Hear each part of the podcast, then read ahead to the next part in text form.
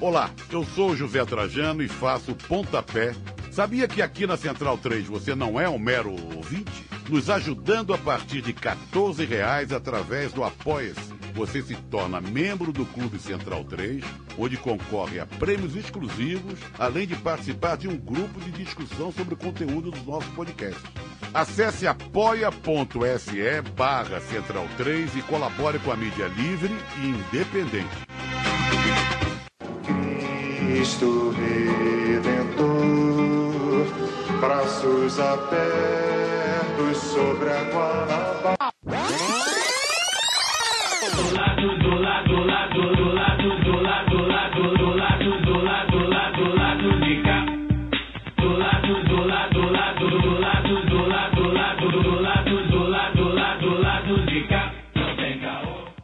Olá, ouvintes da Central 3. Hoje é quinta-feira, dia 15 de outubro de 2020. Meu nome é Alciso Canete e sejam bem-vindos ao episódio 170 do Lado B do Rio. Estou aqui no estúdio Paulo Freire, o padroeiro dos professores, acompanhado dos painelistas, mas, como já havia avisado no episódio anterior, sem Fagner Torres, que curte merecidas férias em Aruba. Olá, Caio Belandi. Bem, bom momento a todos. É, voltando aí no rodízio do Domenech, né? Eu fiquei fora na semana passada, o Fagner fora essa semana. Enfim, acontece, faz parte. É, tem algumas coisas para falar, é jogo rápido, não vou ser fidel dessa vez, não. É, um é uma indicação, né, que eu já tinha anotado aqui para semana passada. Meu parceiro Chico Freire, ele faz o podcast Armário da Bola. É, é uma espécie de meu time de botão que tem aqui na Central 3, só que com sotaque carioca. Né? O Chico e o Angeléia são cariocas. E eles fizeram uma série sobre clubes cariocas agora, clubes alternativos, os ditos pequenos, né? Bem legal. É, fica aí a primeira recomendação. É, eu tenho uma outra recomendação que, na verdade, é, ainda não saiu agora que a gente está gravando, mas provavelmente vai sair junto com a gente, né? Que é o Midcast Política, lá do, do meu parceiro Vitor. E eu fui, fui convidado essa semana e fiz o, o programa lá. Foi bem legal, a gente falou sobre bastante coisa. É, o pessoal até brincou, né? Que a gente. Eu faltei na semana passada para fazer o, midcast política dessa semana. A gente brincou lá com as especulações, né? Não é verdade, estou aqui de volta ao lado B, mas ouçam, ouçam o, o midcast política, que eu acho que sai agora junto com, com o lado B, nessa sexta. Uh, mais uma indicação também legal, né? É um projeto do artista Marcelo Daqui, ouvinte nosso, é, é o Pictopod, né?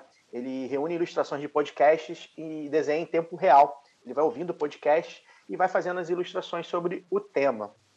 Ele desenhou já três episódios nossos, né? O lado B119, Estado Policial, do livro do Cid Benjamin, né? O lado B160 com o Silvio Almeida e o lado B165, Militância nas Redes com Orlando Calheiros, esse fenômeno que foi esse episódio que até hoje as pessoas falam dele. É... e aí as ilustrações estão lá, tá lá no site tapas.io né? Uh, e aí também tem as gravações dos desenhos em tempo real, né? os vídeos no canal do YouTube do Marcelo Daqui, Daqui com K, D-A-K-I.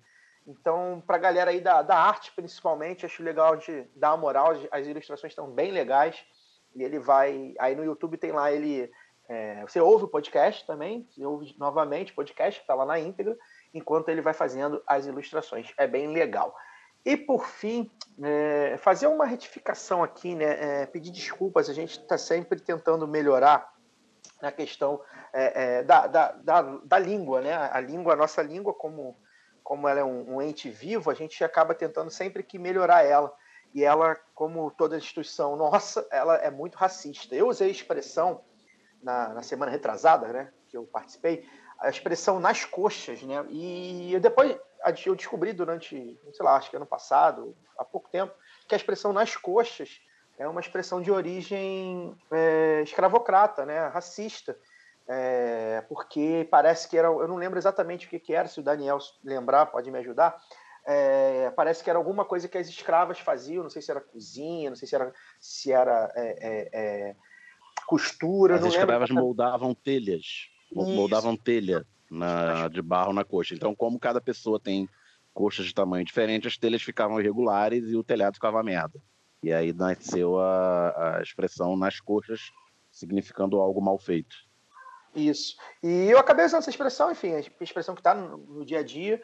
É, algumas dessas expressões racistas estão no nosso dia a dia, acaba escapulindo, faz parte, e a gente tenta sempre é, é, evitar mesmo de usar, não usá-las e tentar fazer um, uma língua viva diferente, né? Então, é, fica aí a retificação, eu costumo usar para substituir nas coxas, eu gosto de usar o vai da valsa. É, minha mãe usa muito também, ou seja, fazer as coisas no vai da valsa. É, então é isso, é, tá dado os recados e vamos lá. Olá, Daniel Soares. Bom dia, boa tarde, boa noite, bom momento a todas e todos. É, hoje, um, um, estreando praticamente um, um, novo formato, né, aí para para cobertura das eleições, entrevista dupla. Temos, vamos ter uma convidada e um convidado num mesmo programa separado. A gente já teve mais de um convidado, porém juntos. E um abraço também para o Fagner que está lá em Aruba. Bom, o Daniel já deu uma pincelada no que vamos fazer. Mas antes da gente passar para a propagandinha e depois eu explicar de fato como é que vai rolar o programa, queria aqui dar uma dica para o senador Chico Rodrigues, Ouça o episódio número 39 do Lado B do Rio sobre homossexualidade. Você vai perceber que limpar a bunda direitinho não te faz gay. Agora vamos para a propagandinha. Agora os reclames do lado B estão no formato vinheta para facilitar a nossa vida enquanto gravamos à distância. Então vamos ao que importa. O 20 do lado B do Rio tem 10% de desconto nas compras do site Veste Esquerda. Basta usar o código promocional lado B e você vai ter acesso a 10% de desconto em todas as camisas do site. Acesse vesteesquerda.com.br e compre uma camisa bacana para você ficar em casa enquanto curte essa pandemia. Se estiver precisando sair para trabalhar, melhor ainda que mais gente vai ver a sua camisa. O segundo recado muito importante é participe do financiamento coletivo do lado B do Rio no Padrim. A partir de R$ reais por mês, você colabora com a produção de mais conteúdo nas nossas plataformas. Acesse padrim.com.br barra lá do B do Rio e confira as faixas, metas e recompensas. Caso você prefira fazer pelo PicPay, não tem problema porque nós estamos lá também. Acesse o seu PicPay e procure por lá do B do Rio e todas essas mesmas faixas de assinatura que estão no Padrim também estão disponíveis por lá. Esse financiamento é muito importante para nós, uma vez que, diferente do YouTube, no mundo do podcast, ter ouvinte, ter download, ter assinaturas do, do feed não nos rende um centavo. E para ter jornalismo de qualidade, nós precisamos de sua ajuda. Agora vamos para o programa, que é isso que importa. Corta para o Císio! O lado B agora está totalmente no modo eleições. Nos programas que antecedem o pleito eleitoral, iremos dividir o episódio em duas entrevistas de candidatos da região metropolitana do Rio de Janeiro ou de São Paulo. Para a cobertura do resto do Brasil, não deixe de acompanhar o lado B Notícias, que está fazendo uma cobertura mais ampla.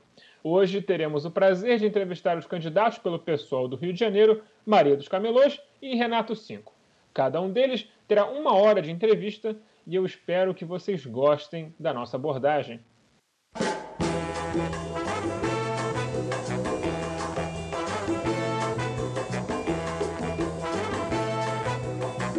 Bom, estamos aqui com a Maria dos Camelôs para começar a entrevista e antes que eu comece a fazer as perguntas, a gente tem que fazer aí um, uma, fazer um informe importante para o ouvinte. É, o lado B do Rio, como o lado B do Rio, é, está apoiando a campanha da Maria dos Camelôs financeiramente. Nós doamos 100 reais para a campanha dela. É, apesar disso, nós entendemos que somos perfeitamente capazes de fazer uma entrevista é, sem, sem atuar de forma enviesada ou exageradamente uh, entusiasmada. Bom, Maria dos Camelôs, muito bom ter você aqui. É, para quem não te conhece, já começa respondendo a seguinte pergunta: há quanto tempo você é camelô e como você construiu a sua militância dentro do movimento. Então, gente, é muito bom estar aqui com vocês, né? Queria agradecer o espaço.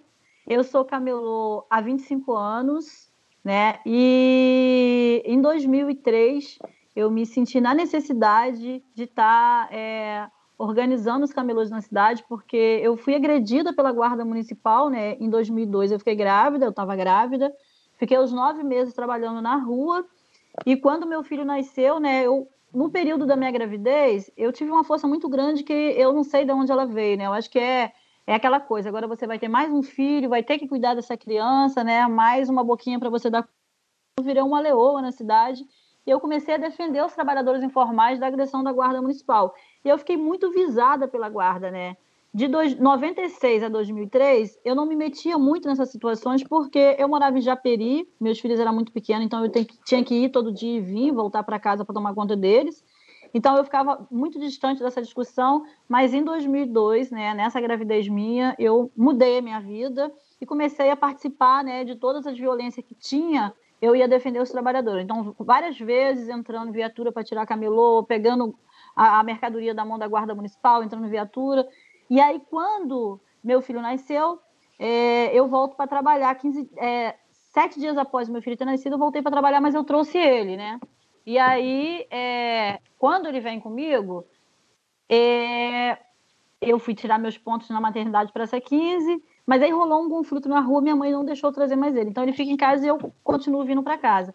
15 dias após esse meu parto, né, um parto cesariana, ligadura de eu fui agredida pela guarda municipal, rolou um conflito grande na rua e nós era, nós camelôs era muito unidos, né? Somos unidos, a gente nunca corria, um corria e deixava o outro, a gente sempre corria quando estava todo mundo junto.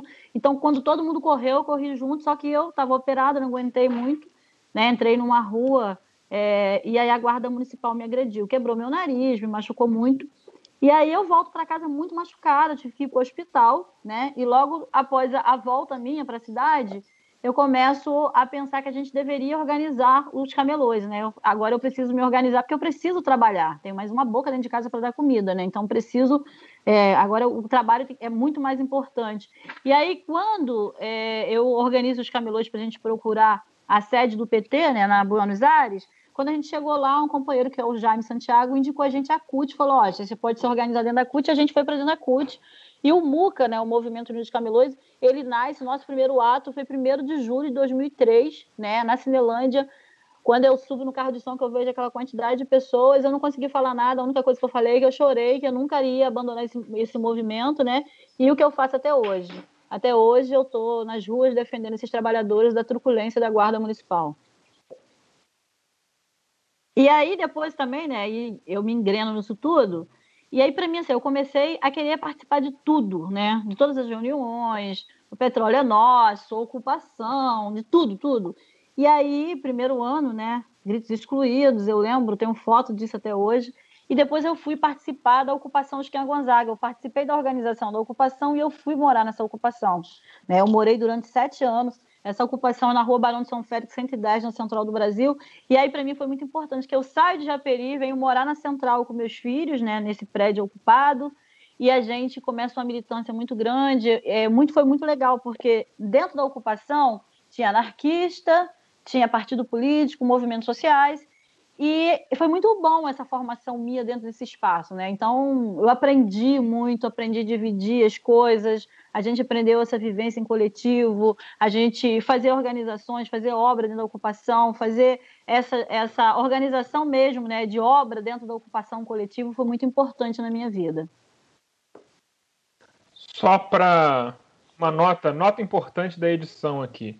A Tábara, nossa colaboradora lá do lado B, Notícias, ela tinha mandado uma pergunta para Maria dos Camelões, mas nessa apresentação ela meio que respondeu, então a gente vai passar a bola adiante. Fala, Daniel. Maria, boa noite. É... Queria, você falou aí do, do logo no, no, no, início, né, da, da, da sua militância foi, logo no início sua militância foi provocada por um ato de violência, né, do poder público municipal com, com você e com sua categoria já há quase 20 anos. É, queria saber se você vê, é, e pela, pela época foi o governo Cesar Maia, né? Queria ver se você vê uma, uma escalada da, da violência contra, contra os trabalhadores é, que vendem, que, que usam espaço público né, para vender os seus produtos é, ao longo desses últimos é, 20 anos, com uma sequência de, de governos que tem o discurso né, do choque de ordem do espaço urbano, de você ordenar a, a cidade sem se importar com, a, com as pessoas que vivem da, da rua, né, do, do, do fluxo na rua. né, César Maia, Eduardo Paes, e como é que ficou essa, essa questão no, nos últimos quatro anos do governo Crivella.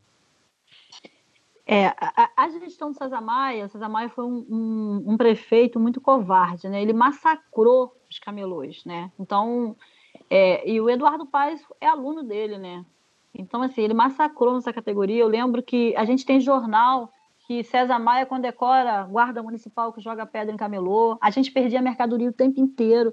A cidade era uma praça de guerra. E para quem andava na cidade em 2003, 2004, 2005, 2006, a cidade virou uma praça de guerra. E a prefeitura, quando começa a perceber que a gente estava organizando né, os camelôs, que a gente faz o primeiro ato muito grande na Cinelândia, uma semana após a gente faz uma passeata muito boa, com mais de 3 mil trabalhadores para a prefeitura, e a prefeitura, quando começa a perceber que a gente estava se organizando, a prefeitura começa a prender os camelôs. Então, a nossa primeira prisão foram 37 camelôs detidos e 23 presos, né? E isso foi em dezembro de 2003. E para a gente foi muito é, simbólico, assim, sabe? Muito revoltante essa prisão, porque e a gente, eu não entendia muito, né? Mas a gente estava na rua fazendo aquelas organizações preso político, chamando, dando aquela identidade que os camelôs eram presos políticos porque eles foram presos porque foram identificados como organizador do MUCA, né? As pessoas que estavam ali eram organizador do movimento. Então, assim, eu não era a Maria dos Camelôs, eu era representante da rua 7 de setembro, onde eu trabalhava. Então, tinha representante de várias ruas. E começou uma perseguição muito grande em cima desses trabalhadores. Então, a violência da prefeitura era muito grande. Eu lembro do Carlos Renato, do, é, do André, do Rodrigo, foram camelôs presos pela, pela prefeitura, pela guarda municipal, e esses camelôs eram torturados dentro da viatura até chegar à delegacia, né? E aí, quando chegava na delegacia, a delegacia simplesmente falava: não posso atender, que estava muito machucado. A guarda municipal que levava ele para o hospital, então ele ia apanhando de volta para o hospital, ele voltava apanhando de volta para a delegacia, e aí, quando a gente conseguia fazer a ocorrência daquele trabalhador que tinha sido espancado, e mesmo o camelô muito machucado, com o olho machucado, com com a cabeça é, com ponto, né? Várias vezes a cabeça abria, tinha que dar ponto. Esse camelô ele era é, criminalizado, respondia um processo e sempre os camelôs foram é, é, que pagava a cesta básica, né, que tinha que prestar serviço comunitário. Então, assim, foi uma violência muito grande e é muito triste quando eu passei hoje na rua fazendo campanha e você vê a bandeira, né, do César Maia, que é o candidato a vereador e o Eduardo Paes, que é o candidato a prefeito, que foi o cara que instalou o choque de ordem na cidade, né? E aí, quando a gente está na rua agora fazendo campanha, os camelôs estão com horror de imaginar que ele possa ganhar essa eleição, né? Tá o primeiro colocado nas pesquisas.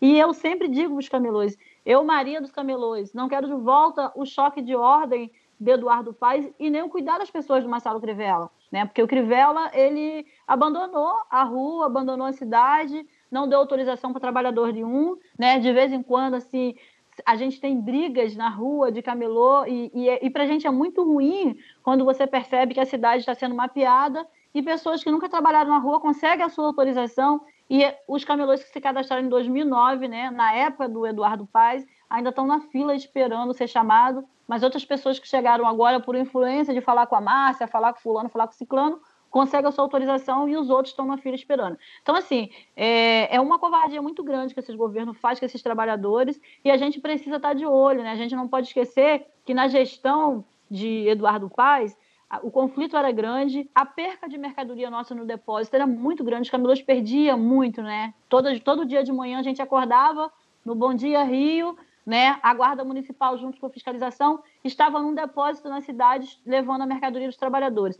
E a prefeitura ela não dá o vará de depósito para gente, né? Então a gente guarda nos depósitos clandestinos que existem na cidade e a, eles sempre recolhem a mercadoria.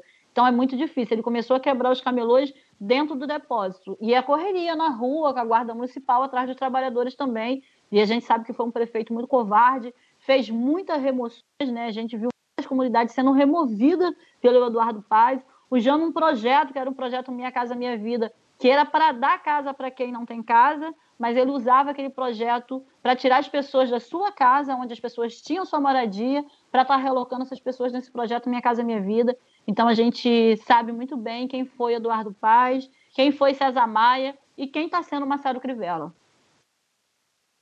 É, Maria, só complementando aqui a, a, questão, você mencionou das autorizações né, que, que a prefeitura concede a, ao camelô ficar na rua, e, e, a questão dos depósitos, né? Que às vezes o camelô tem autorização para ficar na rua, mas não tem autorização para depósito, então ele é forçado à clandestinidade. É, resume rapidamente aqui para a gente, para o ouvinte, como é que, que funciona essa, essa parte de, de ordenamento, né? E, e você falou também do tráfico de influência que está acontecendo na, na prefeitura do Crivella. É, tem a questão também dos camelódromos, né? Grandes concentrações de camelódromos, é, tem Uruguaiana, Campo Grande e outras. E que proposta que você tem para essa questão se você foi eleita vereadora? É, a gente tem vários né, camelódromos. A gente, essa semana, passamos no camelódromo da Central do Brasil, que é o camelódromo Leonel de Moura Brizola, né, que é, ali no, é, na Central, ali no pé da Providência. É um camelódromo que foi gastado um dinheiro muito grande, que, prefe... que o governo Eduardo Paz fez. É um camelódromo que nem tem ninguém trabalhando, só no primeiro andar, na subida da escada, fica um pessoal ali trabalhando. Então foi um dinheiro muito grande de gasto e os trabalhadores não conseguem ficar lá dentro, porque é um local que não passa ninguém, ninguém vai lá comprar. Né? Então a gente tem a cidade que aqueles, camelôs que deveriam estar dentro do camelódromo volta para a rua porque não tem condi condições de ficar naquele espaço e ali só foi gastado muito dinheiro e, e, e esse, esse, é o problema, né? Em vez de vir conversar com a categoria, entender qual é a, a nossa demanda, eles sentam no escritório com um cafezinho quente e aguinha gelada, né, no ar-condicionado, para resolver a nossa vida e depois vem implementar essa política na rua. É, o que, que, a gente precisa, né, da prefeitura? O que, que a gente precisa estar é, tá dialogando? A gente tem, a gente precisa de, de, da, que a nossa lei de depósito, que foi votada na Câmara, né, que ela seja cumprida. A gente precisa de depósitos para guardar nossa mercadoria, porque a gente trabalha com mercadoria que não dá para. Eu não posso pegar minha barraca botá-la dentro do metrô e trazer ela para casa. Todo dia trazer a minha barraca para Tijuca. Eu preciso do, do espaço para me guardar minha mercadoria e a minha barraca. Né? Então, a gente tem uma lei de depósito que foi votada na Câmara e essa lei não é cumprida. A gente precisa né, de uma transparência no cadastro da prefeitura, né? porque as pessoas que se cadastraram em 2009 estão na fila até hoje. Muitas pessoas estão na fila. A, gente, a nossa lei ela tem critérios, né? Egresso penitenciário, maior de 45 anos, deficiente físico, e você tem que comprovar que você tem tempo de rua, né? E a gente descobriu essa semana que o trabalhador, né, que é, é inscrito na prefeitura, se fez a inscrição, aí a sua autorização não sai, ele tem que trabalhar, né? E ele vai lá e aluga uma autorização de quem ganhou e não trabalha. E aí, quando ele, ele aluga essa autorização, o processo dele, que é aquele processo que ele pediu para ter autorização, ele para. Quando você entra com o processo e você entra como auxiliar de uma outra pessoa, aquele processo seu fica parado, ele não anda mais, então você não vai ser chamado, você vai ser auxiliar o resto da sua vida e vai pagar o resto da vida aluguel de autorização para você trabalhar na rua. Então, essa é uma covardia muito grande com a prefeitura, que ela, em vez de fazer o cadastro é, no, com os trabalhadores na rua, ela faz um cadastro online e vai qualquer um se cadastrar, e aí não tem é, aquela coisa de, de ver se, se, o cara está trabalhando ali, se o cara não está. Se o cara entra naquele critério, ele consegue autorização e depois ele aluga para os verdadeiros camelôs que estão na rua que acabam não conseguindo. Então, essa é uma covardia muito grande da prefeitura e a gente precisa cobrar isso do poder público. É, eu estou sempre aqui conversando, né? É uma das coisas que as pessoas estão sempre falando. Maria, se você for eleito, que primeira coisa que você vai fazer na Câmara? Eu acho que a primeira coisa que a gente precisa fazer é pregar todas as leis que foi votada dos camelôs lá na Câmara, né? Fazer uma revisão nela e fazer a prefeitura é cumprir essas leis. Porque não adianta fazer mais leis se a prefeitura não cumpre o que já tem. Então a gente precisa sentar, fazer uma revisão. A primeira coisa, sentar, fazer uma revisão das leis, né? ver o que pode, o que, o que, o, o que ainda é legal para a gente, né? que ainda existe, né? porque as coisas vão passando, vão ficando modernas, e tem coisa que a gente não vende mais na rua, né? e a gente precisa modificar a lei. Então, ver o, o que, que tem na lei que é legal né, que vai é, ser legal para a gente, e a gente rediscutir essa lei e cobrar do poder público que cumpra essa lei. Porque a prefeitura, ela só cumpre a lei no critério que vai, né, a, a, o que vai ferrar a gente. Ah, isso aqui é para ferrar os camelôs e a gente cumpre a lei. Mas o que é para beneficiar os trabalhadores, essa lei nunca é cumprida e a gente precisa fazer é, com que esses trabalhadores é, estejam na rua né, organizado e ocupando as calçadas para ganhar o seu sustento. Outra coisa assim, você vê o carnaval, aquela quantidade de pessoas né, que ocupa o carnaval, né, que está ali servindo os garçons da festa do carnaval, Essas pessoas não têm respeito nenhum pela prefeitura, né? São os trabalhadores que trabalham em festa o ano inteiro e quando chega no carnaval a prefeitura abre uma inscrição enorme, em vez de pegar essas pessoas que já trabalham e ser as primeiras pessoas a receber autorização para trabalhar, não. Ela abre uma inscrição enorme e aí vem um monte de gente e eles querem reprimir aquele trabalhador que fica o ano inteiro, que vai né, é, tá todo, todo ano trabalhando, quer que a pessoa trabalhe com uma caixa muito pequena, quer que a pessoa trabalhe com emblema, só com a, a mercadoria de uma marca de cerveja, e o verdadeiro camelô não está acostumado com isso. Ele está tá acostumado a ir no depósito na central, comprar sua mercadoria, colocar dentro do triciclo e partir para a rua, né? Sua caixa de isopor grandona, com bastante gelo. Tem gente que são duas, três caixas, mas está ali para ganhar o seu sustento, levar seu sustento para casa. Então a gente precisa discutir né, a, a cidade, a ocupação da cidade e os trabalhadores informais têm que estar nessa discussão. Né? Não dá para a gente discutir cidade, né, discutir é, organização de cidade sem estar discutindo esses trabalhadores que estão ocupando as calçadas porque não tem emprego. As pessoas não vêm para a rua porque quer. Quando eu vim para a rua, eu vim para a rua porque eu não tinha emprego. Né? E as pessoas chegam na rua, não pode encontrar uma guarda municipal, uma prefeitura truculenta, agredindo os trabalhadores, que deveria ser aplaudido, né? porque nós, com esse desemprego grande, a gente vem para a rua e dá o nosso jeito brasileiro de conseguir trabalhar, a gente não pode é, perder a nossa mercadoria e ser agredido por fiscalização. Só queria complementar para falar sobre um ator muito importante nessa história toda aí da, da covardia praticada contra vendedores ambulantes é, existe um nome comum a todas essas prefeituras e o nome dessa pessoa é Rodrigo Betlen. Ele uh! foi subprefeito do César Maia, foi secretário, chamado secretário do choque de ordem do Eduardo Paes. Ele né, foi um homem forte até do Eduardo Paes, o xerife do Rio e tudo mais. E hoje não pode ocupar cargo público, porque foi feito com conta na Suíça, né? Como, né? É isso, é, é corajoso para bater, no, mandar bater no camelô, mas para com dinheiro público a coragem é, é diferente. E aí agora é, ele está é informalmente. O eminência parda do governo Crivella. Aí.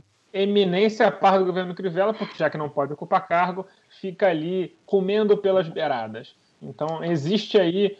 É, você vê que odiar camelô e bater em camelô te dá uma carreira política muito longa e muito próspera. Não é nem tanto pelas beiradas, não, Ciso. Tem informações de bastidores que o, que o Bethlen nomeia e desnomeia quem ele quiser na prefeitura.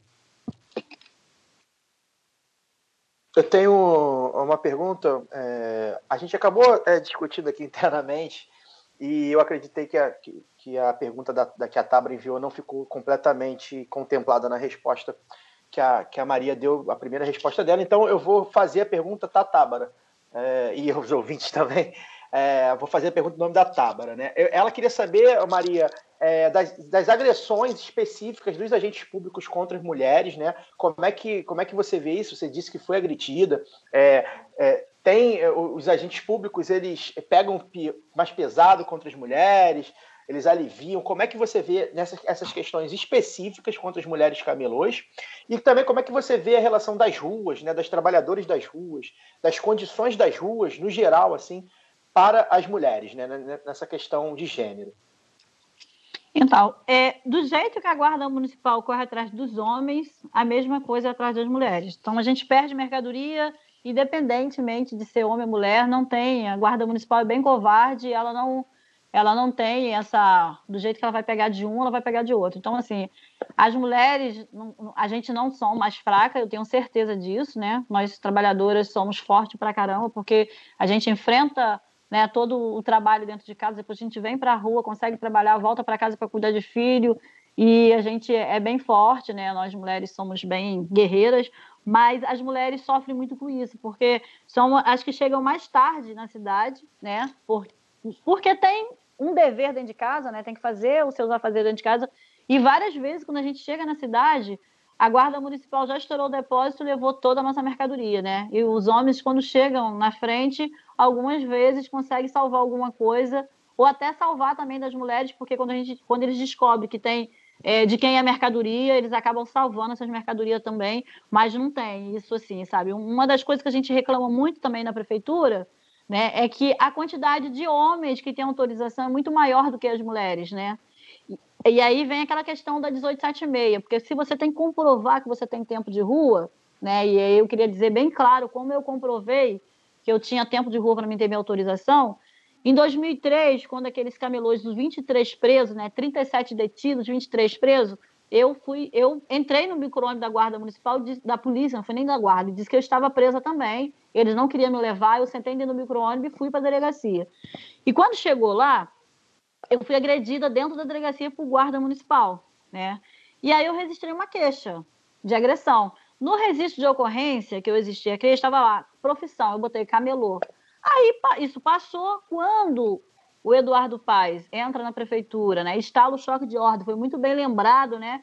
Que o xerife do choque de ordem era o Rodrigo Betlen, né? Era um cara assim que ele massacrou os trabalhadores. Eu lembro que ele andava, é, o delegado Carlos Oliveira, que foi pego em um monte de falcatrua, né? Ele andava com o Rodrigo Betlen, ele era um dos braços do Rodrigo Betlen, que me prendeu dentro da quinta DP por formação de quadrilha, numa briga que teve de guarda municipal e camelô na rua, e eu estava lá defendendo os trabalhadores, e eu fui presa, eu e mais quatro companheiros, por formação de quadrilha dentro da quinta DP.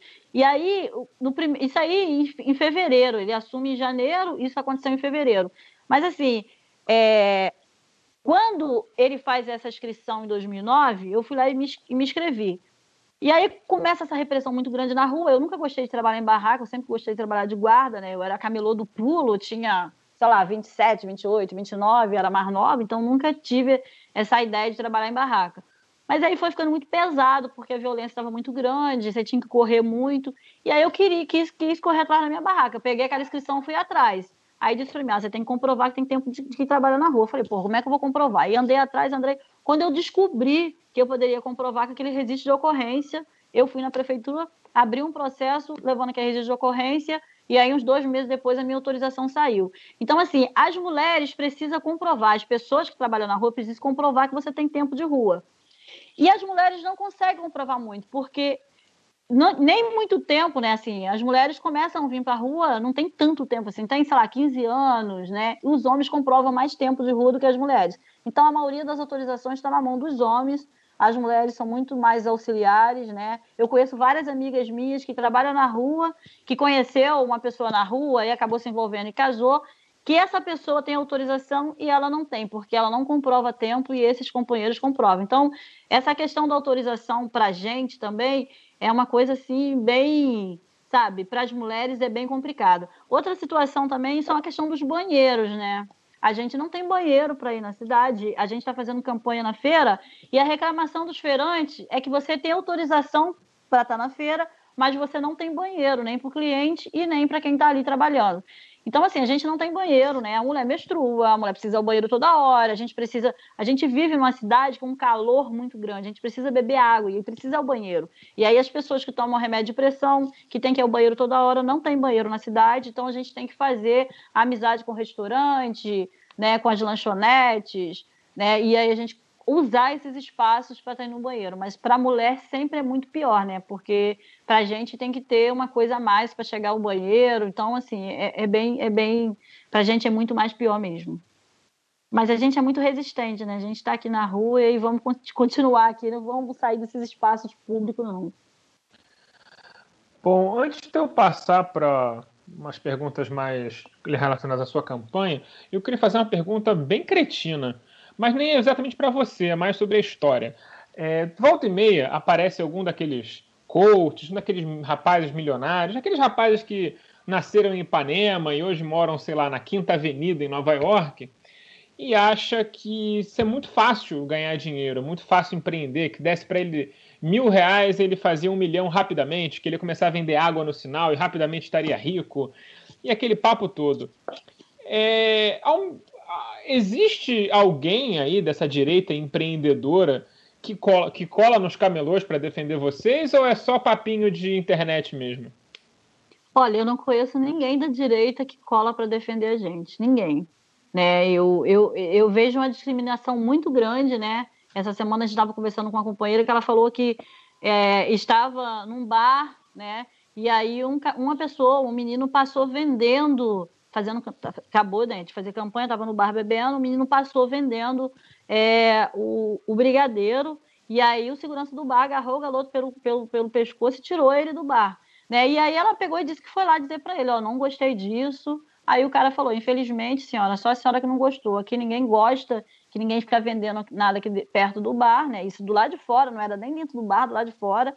A gente não é, eles não gostam e a gente precisa tirar essas pessoas daqui de dentro. Então a gente não vê esse povo de direita, né? Esse é, é esse povo mesmo que acha que é, a gente serve para ser empregado deles, né? E aí, para quando, quando eu saía de Japeri para vir para a Zona Sul lavar calcinha de madame, era muito legal, né? Pô, legal, tava aqui tomando conta da minha filha, lavando a minha calcinha, mas quando você quer ganhar o dinheiro na rua sem, sem ter patrão é bem complicado. As pessoas olham para a gente com outro olhar, né? Não é, não é isso. A gente não tem defesa dessa direita. A direita quer massacrar mesmo, acha que camelô é bandido, né? E a gente precisa estar tá aí dialogando com a sociedade. É o que eu estou falando, né? Eu estou falando o tempo todo, discutindo com as pessoas que estão tá na rua, que a gente está panfletando, que camelô tem que ser enxergado como trabalhador, né? A gente sabe que é, a informalidade vai crescer muito mais e a gente precisa fazer essa discussão da cidade. O mercado formal, mesmo querendo, não vai absorver essas pessoas todas de volta e a importância da gente fazer essa discussão nesses espaços. E vender água, né? A gente não fica rico. Eu não conheço. Conheço pessoas que a gente sobrevive, né? A, gente, a rua já deu muito dinheiro. Eu lembro que de 2003 até 2014 a gente ganhou dinheiro na rua, né? Eu acho que a gente lembra da distribuição de renda que a gente teve é, e a gente ganhava dinheiro porque as pessoas tinham dinheiro e vinham para a rua comprar. Né? De 2015 para cá acabou, a gente não ganha mais dinheiro na rua, que ganha só, só, só para sobreviver, né? E vender água no sinal não dá dinheiro. Vender água no sinal você ganha um mínimo para você conseguir manter a sua casa, pagar seu aluguel, mesmo assim, pagar um esse mês e ficar devendo um mês que já está atrasado, e você precisa se organizar para não ser despejado do seu espaço de moradia, porque a rua não está dando dinheiro e a rua não é isso que as pessoas acham que é. Maria, é, perguntar como é que está a campanha. Você está focando no, no, público camelô mesmo, né, no, nos, nos, camelódromos e, e feira e grandes pontos de concentração, e se você está tá conseguindo ter entrada em, em pontos de grande concentração de, de camelôs fora do, do, do centro, Zona Sul de Grande Tijuca, né? Porque em Jacarepaguá, área de Madureira, Zona Oeste, Libangu, Campo Grande, a gente tem grandes centros comerciais e muitos camelôs. E se, se você está conseguindo fazer campanha nessas áreas? Então, a campanha está maravilhosa, né? A gente tem um panfleto, né? Maria dos Camelôs, Ontem eu estava até conversando com uma pessoa que passou na rua e pediu o panfleto, aí olhou, aí falou: pô, seu panfleto é muito legal. Tá escrito Maria dos Camelôs na frente, e isso me dá, isso dá curiosidade da gente abrir o panfleto e ler. Né? Por que, que é Maria dos Camelôs? Então, mesmo você sendo candidata, isso dá curiosidade, né? Tem um desenho de uma, um teto de uma barraca é, em cima. Então, assim, o panfleto está muito legal. As panfletagens estão maravilhosas, né? A gente é, tem assim uma militância muito grande, muito aqui no centro do Rio, em Madureira e no Meia, são os lugares que a gente, e, e Tijuca, né, os lugares que a gente consegue fazer uma militância maior, até porque tinha muito camelô daqui que foi para essas áreas, né? Então a gente está muito bem no meio da categoria. A gente hoje panfletou, a cidade a gente já panfletou inteira, né? E aí, interessante assim, que a gente panfleta a cidade, e isso vira assim, aí o camelô que a gente panfletou, ele já está panfletando outras pessoas, já pegou material com a gente e está panfletando os seus, os seus clientes e a rua, né? Está panfletando a rua. Então, assim, são adesivos colados nas caixas de isopor, né? nas barracas. Então, assim, está muito legal. Hoje a gente foi para Pavuna, né? Pavuna, assim, muito bom. Eu nunca imaginei, eu já fui muito a Pavuna, mas é, eu não, tive, não tinha essa ideia de quantidade de camelô que tinha lá, porque a gente foi panfletar, então foi muito legal na Pavuna. A, a, gente teve uma recepção muito grande, né? A Penha ontem também foi muito boa. A gente já fez Zona Sul, né? A gente tem a Feira Noturna de Copacabana, que é uma feira maravilhosa que a gente já fez. Primeiro dia de campanha a gente foi para a Feira Noturna de Copacabana. Então a gente está muito bem assim, sabe? Os camelôs então, então a gente está chegando muito bem nos camelôs. Então, a gente tirou uma estratégia grande da gente começar a panfletar primeiro a categoria, né? Claro que a gente está andando na rua e está panfletando as outras pessoas, mas primeiro a gente chegou na categoria e agora, essa semana, a gente vai começar, semana que vem, a gente vai começar a cair né, para a população. É, a gente tem agenda marcada já para Zona Oeste, Bangu, Campo Grande, Jacarepaguá. Então, a gente tem várias agendas marcadas que a gente vai estar tá indo nesses espaços e conversando com os trabalhadores, dizendo para ele que esse ano é um ano que a gente precisa discutir a informalidade na cidade e a gente precisa muito do voto deles. Então, assim, tá muito legal, sabe? A gente tem pessoas legais coladas na campanha, ajudando a gente pra caramba e a gente, eu nunca me imaginei né? Numa situação dessa de ser candidata, eu já fiz muita campanha para outras pessoas, mas está sendo muito legal fazer essa campanha. Eu estou gostando muito, mesmo nesse momento de coronavírus, de pandemia, né? A gente está sendo muito aceito na cidade. Hoje de manhã fizemos panfletagem, sete horas da manhã na porta do metrô. Então as pessoas estão pegando material e você vê que o nosso material não está jogado na rua. Então quando você passa panfletando uma rua, que quando você volta, você vê as pessoas sentadas lendo seu material, é muito importante assim para a gente, sabe? A gente está gostando muito dessa, desse trabalho mesmo de, de fazer o debate na sociedade, dizendo qual é a proposta da Maria dos Camelôs, que faz parte do MUCA, né, que vem organizando os camelôs há 17 anos na cidade, qual é a nossa proposta de organização da cidade. Ô Maria, Maria. O, movimento de camel... o movimento de camelôs organizado tem entrada com a galera ambulante do, de trem, de transporte público, assim, que é um público que não tem nenhuma política, né? São é, abandonados à, à repressão da, da, supervia. Então, a gente tem um companheiro que é o Azulão, né? Que ele tem um movimento organizado, até um sindicato do, do pessoal do trem, né? E aí a gente tem essa parceria com o Azulão. Quando tem problema lá no trem, a gente está sempre, sempre ali sendo companheiro deles, né? Mas assim, a, o que, que acontece com a gente, né? É, a gente tem uma militância muito reduzida, porque as pessoas precisam trabalhar. Eu preciso trabalhar. Então, eu não tenho tempo de ficar rodando a cidade inteira. Então, para a gente fica muito difícil, porque a gente é um movimento organizado, que a gente não cobra taxa de ninguém, não existe taxa, não existe nada. Né? A gente está ali ajudando as pessoas que precisam quando a gente precisa de fazer um ato, uma passeata, a gente vai rodar a sacolinha, vai pedir dinheiro em mandato, pedir dinheiro é, na Justiça Global, né, nas ONGs, são essas pessoas que mantêm a gente. Então a gente não tem grana né, para nada, né? Então eu preciso trabalhar. Então, por isso, por eu precisar trabalhar, o meu tempo fica reduzido para estar tá rodando nesses espaços. Mas aonde tem conflito de guarda municipal e camelô, a gente está sempre lá levando nossos panfletos, fazendo a discussão com os trabalhadores e o pessoal do trem é um pessoal que a gente tem um companheiro lá que faz um trabalho, né? Que não consegue fazer tanto, mas o Azulão é um grande companheiro também que organiza os trabalhadores no trem, que tem até um sindicato que está é, tá ali sempre com eles, ajudando nas questões mesmo do, do, do transporte ali, que é o trem. É, Maria, é, acho importantíssimo, né? A gente tem em você aí uma candidatura é, de uma categoria como os camelôs, né, que, que acaba sendo pouco, pouco defendida, né, digamos assim. É, mas, obviamente, né, é, é a, a Câmara né, tem, tem outras atribuições. E aí eu queria saber de você como é que você é, se sente preparada, né, em caso é, seja eleita, como é que vai ser a sua militância em outras áreas, né? Educação, por exemplo, que a gente tem aí a Renata Souza, que é a candidata do seu partido, por exemplo, fazendo é, uma divulgação de uma proposta sobre creche pública, né, que eu acho que é muito importante, principalmente enquanto mulheres, né, vocês são duas mulheres, então acho que a, a pauta ainda fica ainda mais importante ainda. Então, questão de creche pública, questão de hospitais, cultura, como é que você vê aí as outras pautas e se você se sente preparada para debater com toda a sua militância é, é, é, na, na, sua categoria, se sente preparada para debater as outras pautas também? Então, é, eu, eu, essa pauta da moradia, para mim, é uma pauta muito importante, né? A gente anda na cidade, a gente vê várias pessoas morando na rua, com vários prédios vazios, que poderia estar tá abrigando essas pessoas nesses espaços. Então, a gente precisa fazer uma discussão muito grande sobre moradia na cidade, né?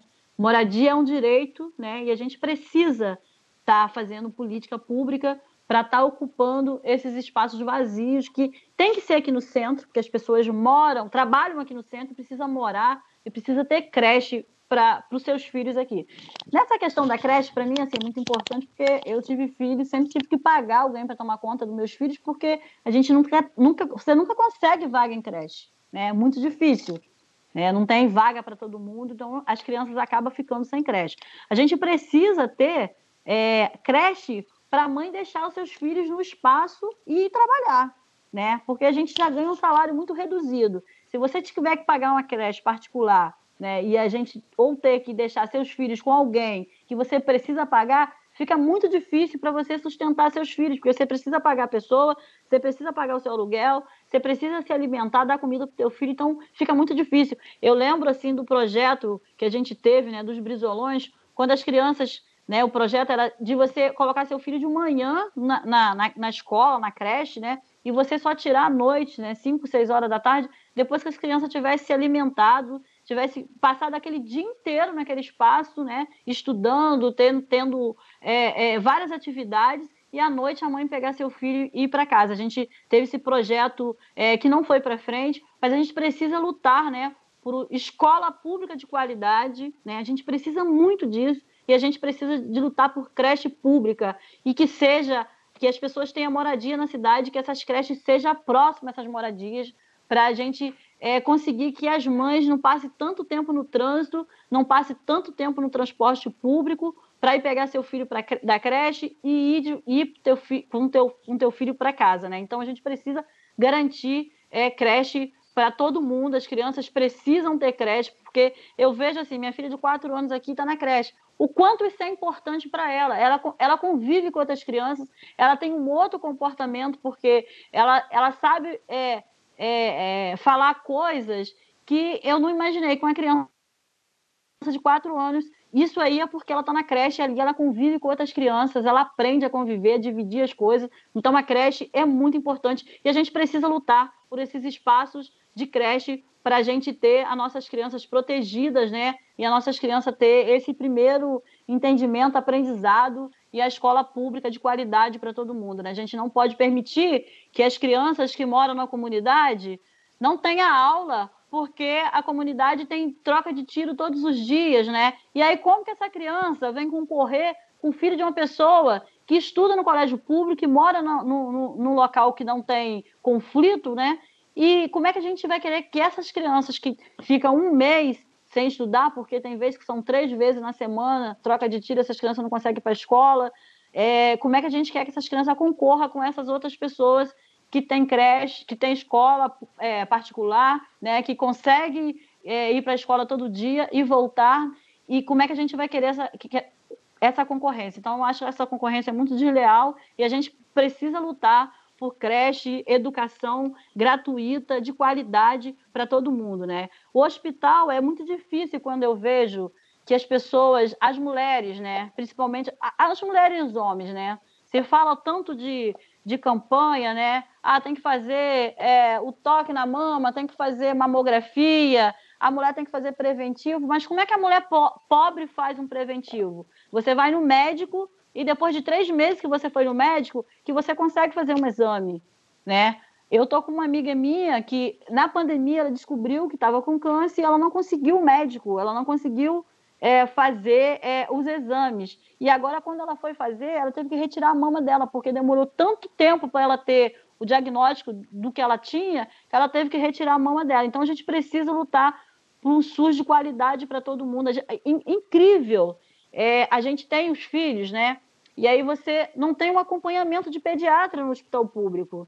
Né? E a criança precisa ir ao médico todos os dias. Você não consegue um acompanhamento é, no hospital público para um filho de uma pessoa pobre, né, que conseguiu, que, que, que precisa ter aquele acompanhamento. Então a gente precisa muito de ter um SUS de qualidade, uma escola pública de qualidade. A gente precisa cuidar né, dessa saúde pública, que a gente agora na pandemia viu como foi, é importante esses médicos e a gente precisa estar tá, fazendo essa discussão com as prefeituras, né? Por isso que é muito importante a gente ter uma candidata vereadora, mulher negra, que vem de uma favela, né? Que sabe o que quer passar por tudo isso, né? E acho que a Renata é muito preparada para ocupar a prefeitura do Rio, porque a gente precisa de uma prefeita com a característica da Renata, né? A gente precisa de uma prefeita com, a, com o pé no chão, sabendo de onde veio, né? Hoje eu estava conversando com o Camelo na rua e ele falou assim para mim: Ah, Maria, se você ganhar a eleição, é, você, só, você não vai estar tá mais na rua com a gente. Eu falei: Olha, todos os dias você vai ver eu passar aqui com o meu carrinho para montar minha barraca, deixar minha barraca montada com meu filho e fazer o que eu tenho que fazer na Câmara, entendeu? Eu não posso esquecer de onde eu vi, eu não posso perder, perder a minha essência, né? De estar na rua com vocês aqui trabalhando e, e discutindo a organização da cidade com vocês. Então é isso que, que eu acho. A gente precisa discutir é, a cultura, né? É, eu fico ouvindo, vendo essas pessoas na rua, que são os companheiros que estão ali com a gente, né? Que são os informais que ficam ali fazendo, né? A, a, a, cantando as suas músicas, ganhando seu dinheirinho. Se você entra no metrô, você vê isso o tempo inteiro. E é muito angustiante quando você vê o metrô dizendo está proibido é, é, cultura né, dentro, do, da, dentro do trem, do metrô, se você quiser fazer, tem que se inscrever não sei aonde. Então, assim, a gente precisa lutar pelo direito de ocupação da cidade, né, para ter cultura, para ter trabalho, para ter lazer, a gente precisa lutar por esses espaços. O Marinho está indo para a nossa fase final da entrevista e você comentou em alguma das suas respostas que você não consegue tirar licença para fazer campanha, porque você tem que trabalhar, tem que botar comida em casa. É, e ao mesmo tempo nos parece que você recebeu aí nada de fundo eleitoral, você está fazendo campanha basicamente é, com as doações de campanha aí que você conseguiu com o financiamento coletivo. Então, como é que ficou isso? Como é que ficou essa divisão? É, você acha justa a cota que você recebeu? É, você acha que o pessoal lidou bem com essa questão? Então, é, eu recebi, sim, a gente recebeu uma parte, sim, é, e para a gente foi, foi, foi legal, né? Porque foi uma parte que a gente até pensou que, que a gente receberia menos, mas no, no nosso diálogo, né, na nossa na nossa conversa, né, com a parceria com as pessoas que estão aqui ajudando a gente na campanha, porque a gente é marinheiro de primeira viagem, né? A gente sempre fez campanha ajudando outras pessoas, nunca a nossa campanha. A gente conseguiu sim uma, uma verba né, do partido, e essa verba não foi o que a gente esperava, mas está dando para a gente fazer o que a gente queria fazer. Né? Então a gente cortou várias coisas que a gente não não tem condições de fazer e a gente está priorizando, está na rua distribuindo material, fazer um material bom, né? E a gente está na rua é, é, distribuindo esse material. Então, assim, é, é, essa, essa questão da verba do fundo eleitoral, a gente teve sim uma, uma, uma, uma contribuição que está dando para a gente tocar. Se, se fosse mais, seria bom, né? Mas foi, foi, foi o que, que veio e a gente, a gente nem questionou, porque vão para a rua. Eu sou muito de rua, sou muito de chão, eu preciso estar na rua garantindo esses, esses votos, né? Na questão, assim, eu preciso estar na rua né, é, é, trabalhando para ganhar meu sustento, mas eu tenho eu tenho é, quatro filhos, né? Eu tenho uma filha com 29, um filho com 24, um com 17 e a Antônia com 4 anos. Meus, a minha nora e meu filho, eles estão tomando conta da barraca e aí eu não estou nem indo lá, né? Nesse período de campanha, eu foquei na campanha, 45 dias que eu não, não vou. Fui no primeiro dia, né?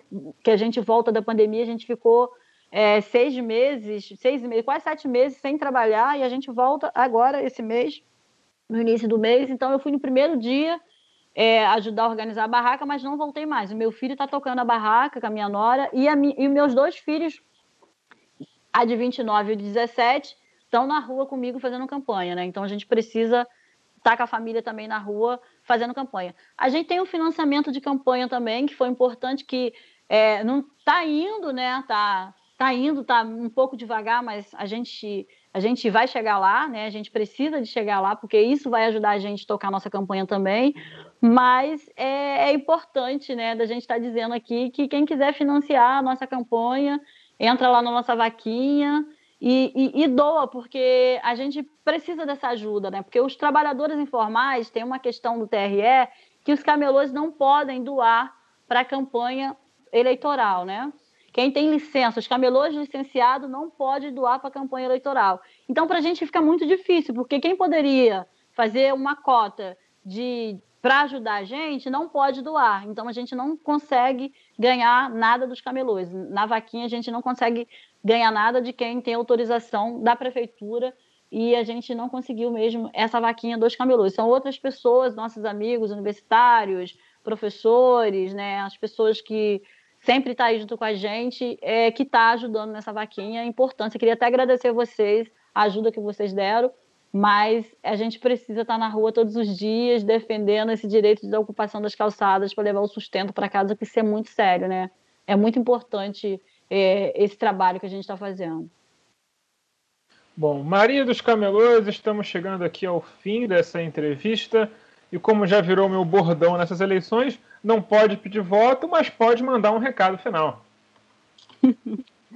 Então, gente, é, é isso. Eu queria dizer para quem está ouvindo, né, para quem vai ouvir, né, que é, é a importância dessa eleição para a gente esse ano, né? Esse ano é um ano muito importante. Eu estou sempre dizendo isso na rua. É um ano muito importante porque a gente precisa fazer a discussão da informalidade na cidade. Esse setor informal ele vai crescer muito mais. As pessoas estão vindo desesperadas na rua. E é muito triste quando você vê pessoas desesperadas querendo fazer alguma coisa, pedindo, né? Pedindo para trabalhar e você vê que aquela pessoa não tem da onde tirar. Então as pessoas estão ocupando as calçadas da cidade para levar alimentação para casa e a gente precisa é, defender esse setor. Né? A gente sabe que é, camelô é trabalhador, a gente que está na rua sabe disso, a gente sabe que as calçadas precisam ser ocupadas organizada, a gente precisa organizar os trabalhadores na cidade, e o que a gente tem cobrado da prefeitura é que, em vez de colocar fiscalização para estar tá espancando os trabalhadores, que coloca fiscalização para estar tá organizando os trabalhadores. Esse ano eu sou candidata a vereadora, né, porque a gente se sentiu nessa responsabilidade de fazer essa discussão. E aí queria dizer para vocês, é muito importante essa eleição para a gente esse ano, muito, muito, muito, né? A gente precisa muito fazer essa discussão na cidade, porque essas pessoas não podem ser marginalizadas o tempo inteiro, né? Porque precisa ganhar o seu sustento e a gente vai estar tá aí defendendo isso, gente. Eu não sei se eu posso falar meu número, não posso? Então, nossa, a gente fez um programa aqui com uma professora de direito eleitoral e ela acha ela... melhor não, porque pode ah, então configurar tá crime eleitoral. Então vamos Divulga suas redes sociais. Divulga Mas, suas redes é, sociais. Exatamente. De suas redes sociais, quem, quem quiser. Quem, quem, quiser votar na Maria, dá um Google. Ah, então tá bom, vou divulgar, gente. Espera aí só um tiquinho.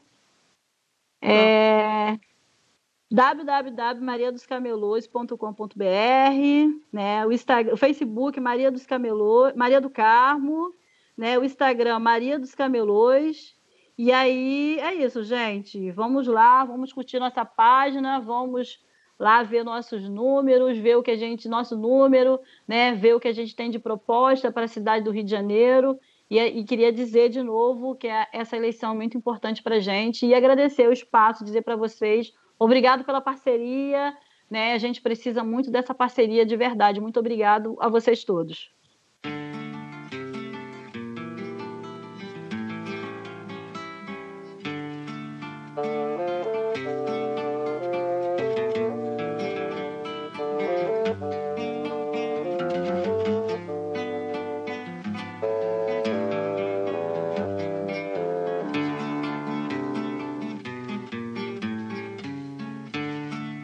Renato 5, você que já é vereador há algum tempo, tem uma missão aí de se manter na Câmara, procurando uma, uma reeleição. Então, a pergunta inicial muito simples. É, qual foram os principais, as principais conquistas que você teve como vereador e quais são os seus objetivos caso consiga se reeleger? Olha, em primeiro lugar, agradecer a oportunidade de estar conversando aqui com o lado B do Rio, dizer o seguinte: é, a gente aprovou 26 leis durante o nosso mandato.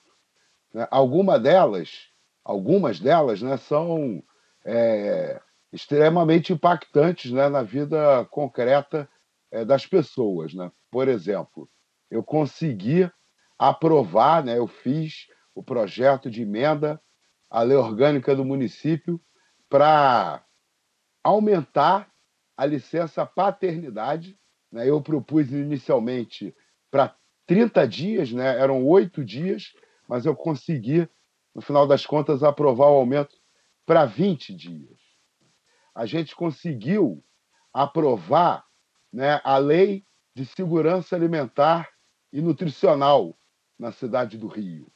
A gente conseguiu aprovar né, a lei que institui o Plano Municipal de Habitação de Interesse Social, o Plano Municipal Cicloviário para a cidade do Rio de Janeiro, também conseguimos aprovar ampliação né, do passe livre para os estudantes é, de baixa renda dos pré-vestibulares é, da cidade. Foram muitas conquistas né, é, inclusive eu acho que contrariando um pouco a lógica de que parlamentares radicais não conseguem aprovar leis. Renato, você, você surgiu para a política né, a partir da militância da, da, da questão da, da, das drogas, da maconha, marcha da maconha, descriminalização e tal. E a lei de drogas é uma pauta federal. É, no entanto, você já enumerou aí seus, suas realizações durante dois mandatos como, como vereador e queria que você falasse um pouco qual e, e o seu mandato não se atém só a essa questão, né? Tem uh, questões muito mais amplas, mas eu queria que você falasse um pouco qual a pauta municipal, né, do dentro da, do, do movimento pela descriminalização da, das drogas. Tá. Eu, eu só podia é, fazer uma reparação rapidinha que eu acho importante, porque eu comecei a minha militância política em 1986 e eu passei a lutar né, pela legalização é, da maconha em 2004. Né? Então, eu posso é, ter conseguido conquistar esse mandato muito função da minha luta pela legalização da maconha, mas eu sempre fui um militante é, socialista radical. Né? Para quem conhece a sopa, a sopa de letrinhas aqui do Rio de Janeiro, do Brasil, né? eu fui militante da Convergência Socialista, do Partido da Libertação Proletária, da Organização da Juventude pela Liberdade. Né? Então, é, essa identidade né, mais forte com a questão da legalização das drogas foi muito pautada pela mídia, né, que deu destaque a esse aspecto da minha militância. Né? Quando eu fui é, coordenador geral do DCE do FRJ também, tive alguma presença na mídia, mas é, isso daí foi uma questão da mídia. É, muitas pessoas até diziam, né? Ah, mas você vai tratar só de um tema. Nunca, nenhuma das minhas campanhas eleitorais tratou só de um tema. Né? Inclusive, o slogan de todas elas sempre foi basta de guerra aos pobres, né? tratando a questão da criminalização da pobreza de uma maneira geral, né? como é, o centro do nosso debate, da nossa motivação para lutar pela legalização das drogas. Agora, ao contrário do que muita gente pensa, a questão das drogas, né, ela, ela tem é, grande, vamos dizer assim, ela, é, é, é, ela tem uma dimensão municipal muito importante, porque a saúde mental, né, a atenção básica em saúde mental é uma responsabilidade municipal. Né? E existe é, uma série de enfrentamentos muito sérios em relação à política municipal né, de saúde mental.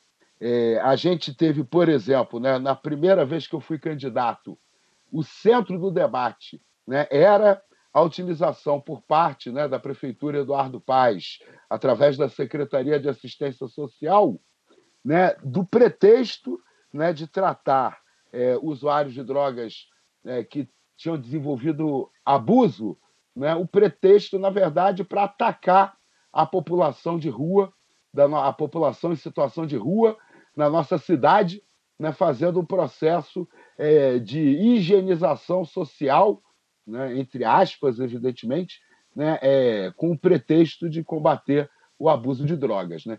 Então, esse foi um embate muito importante no meu primeiro ano de mandato.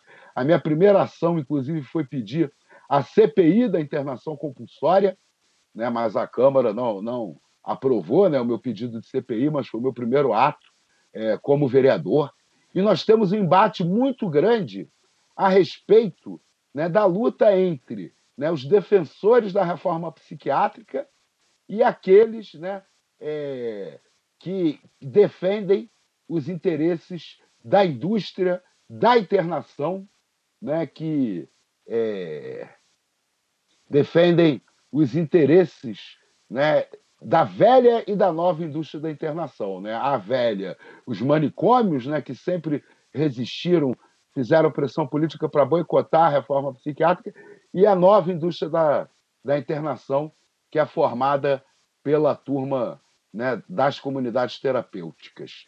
Então, essas lutas elas são muito importantes na nossa cidade, né, porque nós temos tanto a questão né, da atenção às pessoas que desenvolvem uso problemático de drogas, que é muito importante, né? É, a questão mais geral né, da atenção a, aos usuários do sistema de saúde mental, mas também né, no embate sobre a criminalização da pobreza. É, cinco, é, uma das suas pautas também mais relevantes é a questão da, da agricultura urbana, familiar, enfim, da, da, alimentação saudável, uma questão envolvida aí diretamente com o ecossocialismo, né? É, queria que você falasse é, a posição do Rio de Janeiro hoje, né, da cidade do Rio de Janeiro hoje, quanto a essa questão e como, assim como a pergunta do Daniel, como essa questão é, do ecossocialismo também pode ser debatido em âmbito municipal dentro da Câmara dos Vereadores. Ah, olha, eu acho que a questão ambiental ela é, é cada vez mais é, urgente, né? E, e, imprescindível, né? Melhor ainda, é, que a gente consiga é, atuar de acordo com os desafios que estão colocados aí.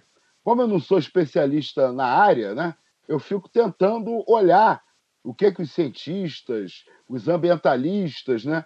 É, estabelecem, vamos dizer assim, como limites, né? Do pessimismo e do otimismo nas avaliações para poder tentar entender minimamente o que está acontecendo. Eu acho que é bastante seguro a gente hoje dizer o seguinte: é, o aquecimento global ele já é uma realidade e a gente já sofre os efeitos desse aquecimento. Há um aspecto muito importante do enfrentamento da questão ambiental, que é a questão da adaptação às mudanças que já estão acontecendo e acontecerão. E o outro aspecto importante é a gente conseguir parar as causas do aquecimento para que isso tenha um limite.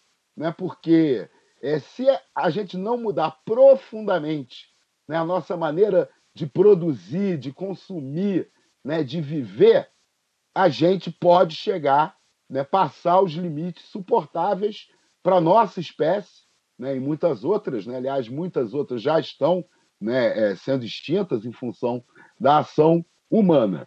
Então, quando a gente pensa né, é, a questão ambiental do ponto de vista do município, acho que a gente também tem que pensar nesses dois aspectos. Né? As adaptações que a cidade precisa enfrentar e as contribuições da cidade para resolver a questão, para parar né, o aquecimento de, de crescer. E, claro, né, o, o colapso ambiental do planeta tem várias frentes né, que estão colapsando ao mesmo tempo.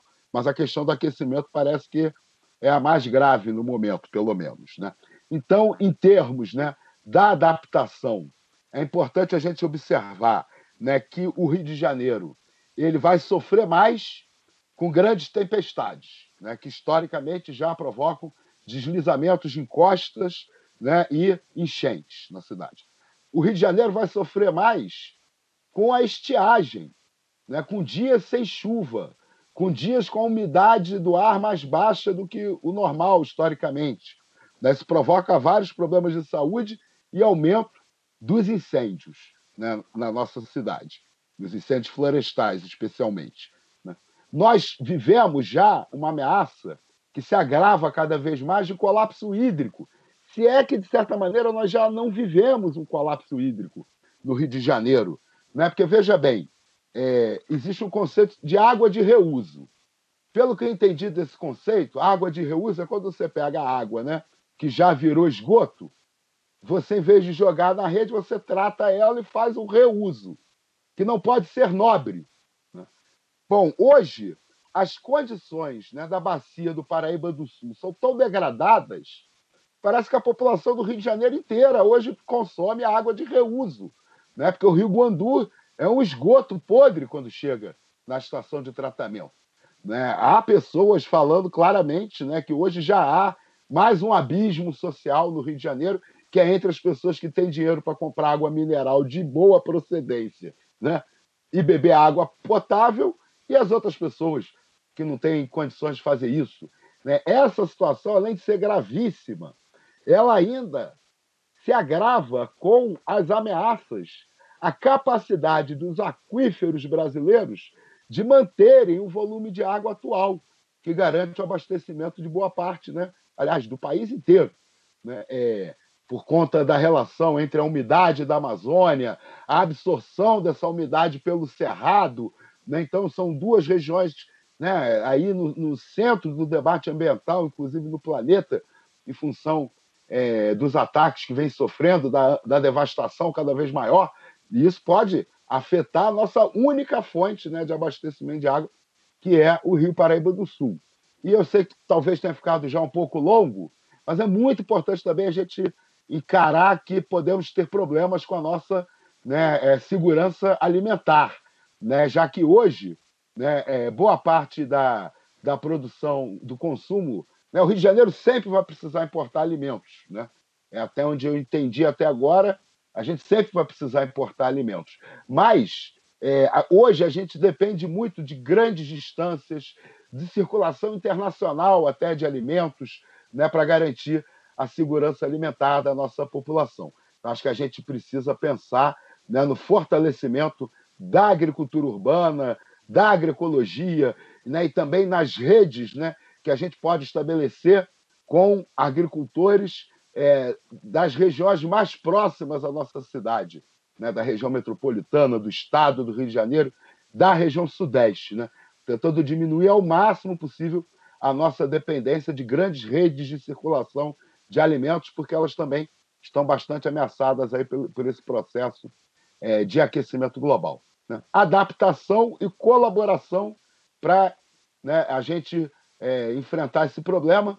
Uma das principais colaborações, eu vou ficar só em uma por conta do tempo, é a gente conseguir né, ter um modelo de mobilidade urbana que seja livre né, da queima de combustíveis fósseis, né, e que também consuma o mínimo possível de energias alternativas, né? porque todas elas têm dano ambiental. Né? Nesse caso, é, o futuro, a tecnologia mais avançada que nós precisamos é adotar é, estimular ao máximo é aquela que não usa motor nenhum, né? que é a bicicleta. Bom, você falou de uma coisa que não usa motor nenhum, e existe uma polêmica rolando no Rio de Janeiro com umas coisas que só usam motor para andar em círculo, que é a tal construção de um autódromo do Rio de Janeiro, lá em Deodoro, na floresta do Camboatá. É, como essas propostas chegaram a passar pela Câmara Municipal? Porque parece uma coisa também muito levada pela própria família Bolsonaro diretamente. Parece lá que o, o bigodudo lá, que agora comanda a FIA, o Chase Elliott, FIA não, perdão, comanda a Fórmula 1, é, é, do nada ficou super favorável à proposta, um negócio meio esquisito, né?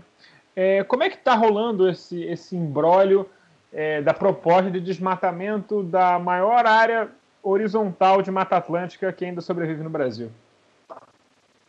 Olha, é, é realmente uma, um, um, totalmente fora de propósito, né? porque é muito importante a gente entender, a população do Rio de Janeiro entender, que a gente não precisa mais derrubar nenhuma árvore na cidade do Rio de Janeiro para garantir né, espaço para o desenvolvimento econômico das moradias é, na nossa cidade. Né? Inclusive, eu tenho defendido uma política de desmatamento zero na cidade, né? mudar só o que for o manejo ali das próprias árvores, né? que algumas árvores têm que ser retiradas porque ficam velhas, vão morrer e tal. É, não faz sentido porque a gente não precisa disso. A gente tem várias áreas da cidade já degradadas que dão conta, né, tanto dos empreendimentos imobiliários como de outros. Né? É, a gente não precisa derrubar nenhuma árvore da cidade para resolver o problema do déficit habitacional. Além disso, a gente não está falando de derrubar uma árvore. Né? Nós estamos falando aí de algo entre 100 e 200 mil árvores. Há controvérsias em relação a isso né, numa área da cidade que sofre muito, tanto é, com os efeitos de grandes chuvas, mas com efeitos né, da região metropolitana é, ter se transformado numa grande ilha de calor. Então, a floresta do Camboatá hoje, né, ela é, traz benefícios ambientais concretos para a população que mora naquela região. Né? É, seria um absurdo pensar na derrubada da floresta mesmo que não tivesse alternativa. mas os próprios técnicos da Secretaria do Meio Ambiente apresentaram alternativas, né, quatro, cinco alternativas de terrenos onde o autódromo poderia ser construído sem precisar destruir a floresta do Camboatá. E me parece ainda mais absurdo a gente imaginar que no momento que a crise econômica, né, que já vinha antes da pandemia, se agrava profundamente a partir da pandemia, a gente imaginar né, que vai ser feito realmente esse investimento nesse momento na nossa cidade. Né? Me parece que o autódromo é um pretexto né, para abrir a área para a especulação imobiliária. Né? No processo de licitação, né, o acordo que foi assinado concede à empresa vencedora da licitação, que por acaso foi a mesma que formulou o edital da licitação, essa empresa ela tem direito a 41% da área para fazer um empreendimento imobiliário. Né? Em tese, a gente pode ficar tranquilo, porque na audiência pública do INEA, o representante da empresa falou que, por enquanto, né, não tem nenhum projeto imobiliário para a área. Né? Isso ele tentando justificar por que no relatório de impacto é, ao meio ambiente que eles produziram, né, não se trata desses 41%. Então, eles produziram um relatório que é uma grande farsa, por vários motivos, mas que já de cara é uma grande farsa, porque ele trata como se ali fosse ser construído apenas o autódromo. Né? Ele calcula tudo né, como se os 41% da área que vão ser entregues é, para a especulação imobiliária não fossem ser entregues para a especulação imobiliária. Né? E aí o representante da empresa, né, pelo menos ele nos tranquilizou, né, dizendo que, por enquanto, não há nenhum projeto imobiliário para a região.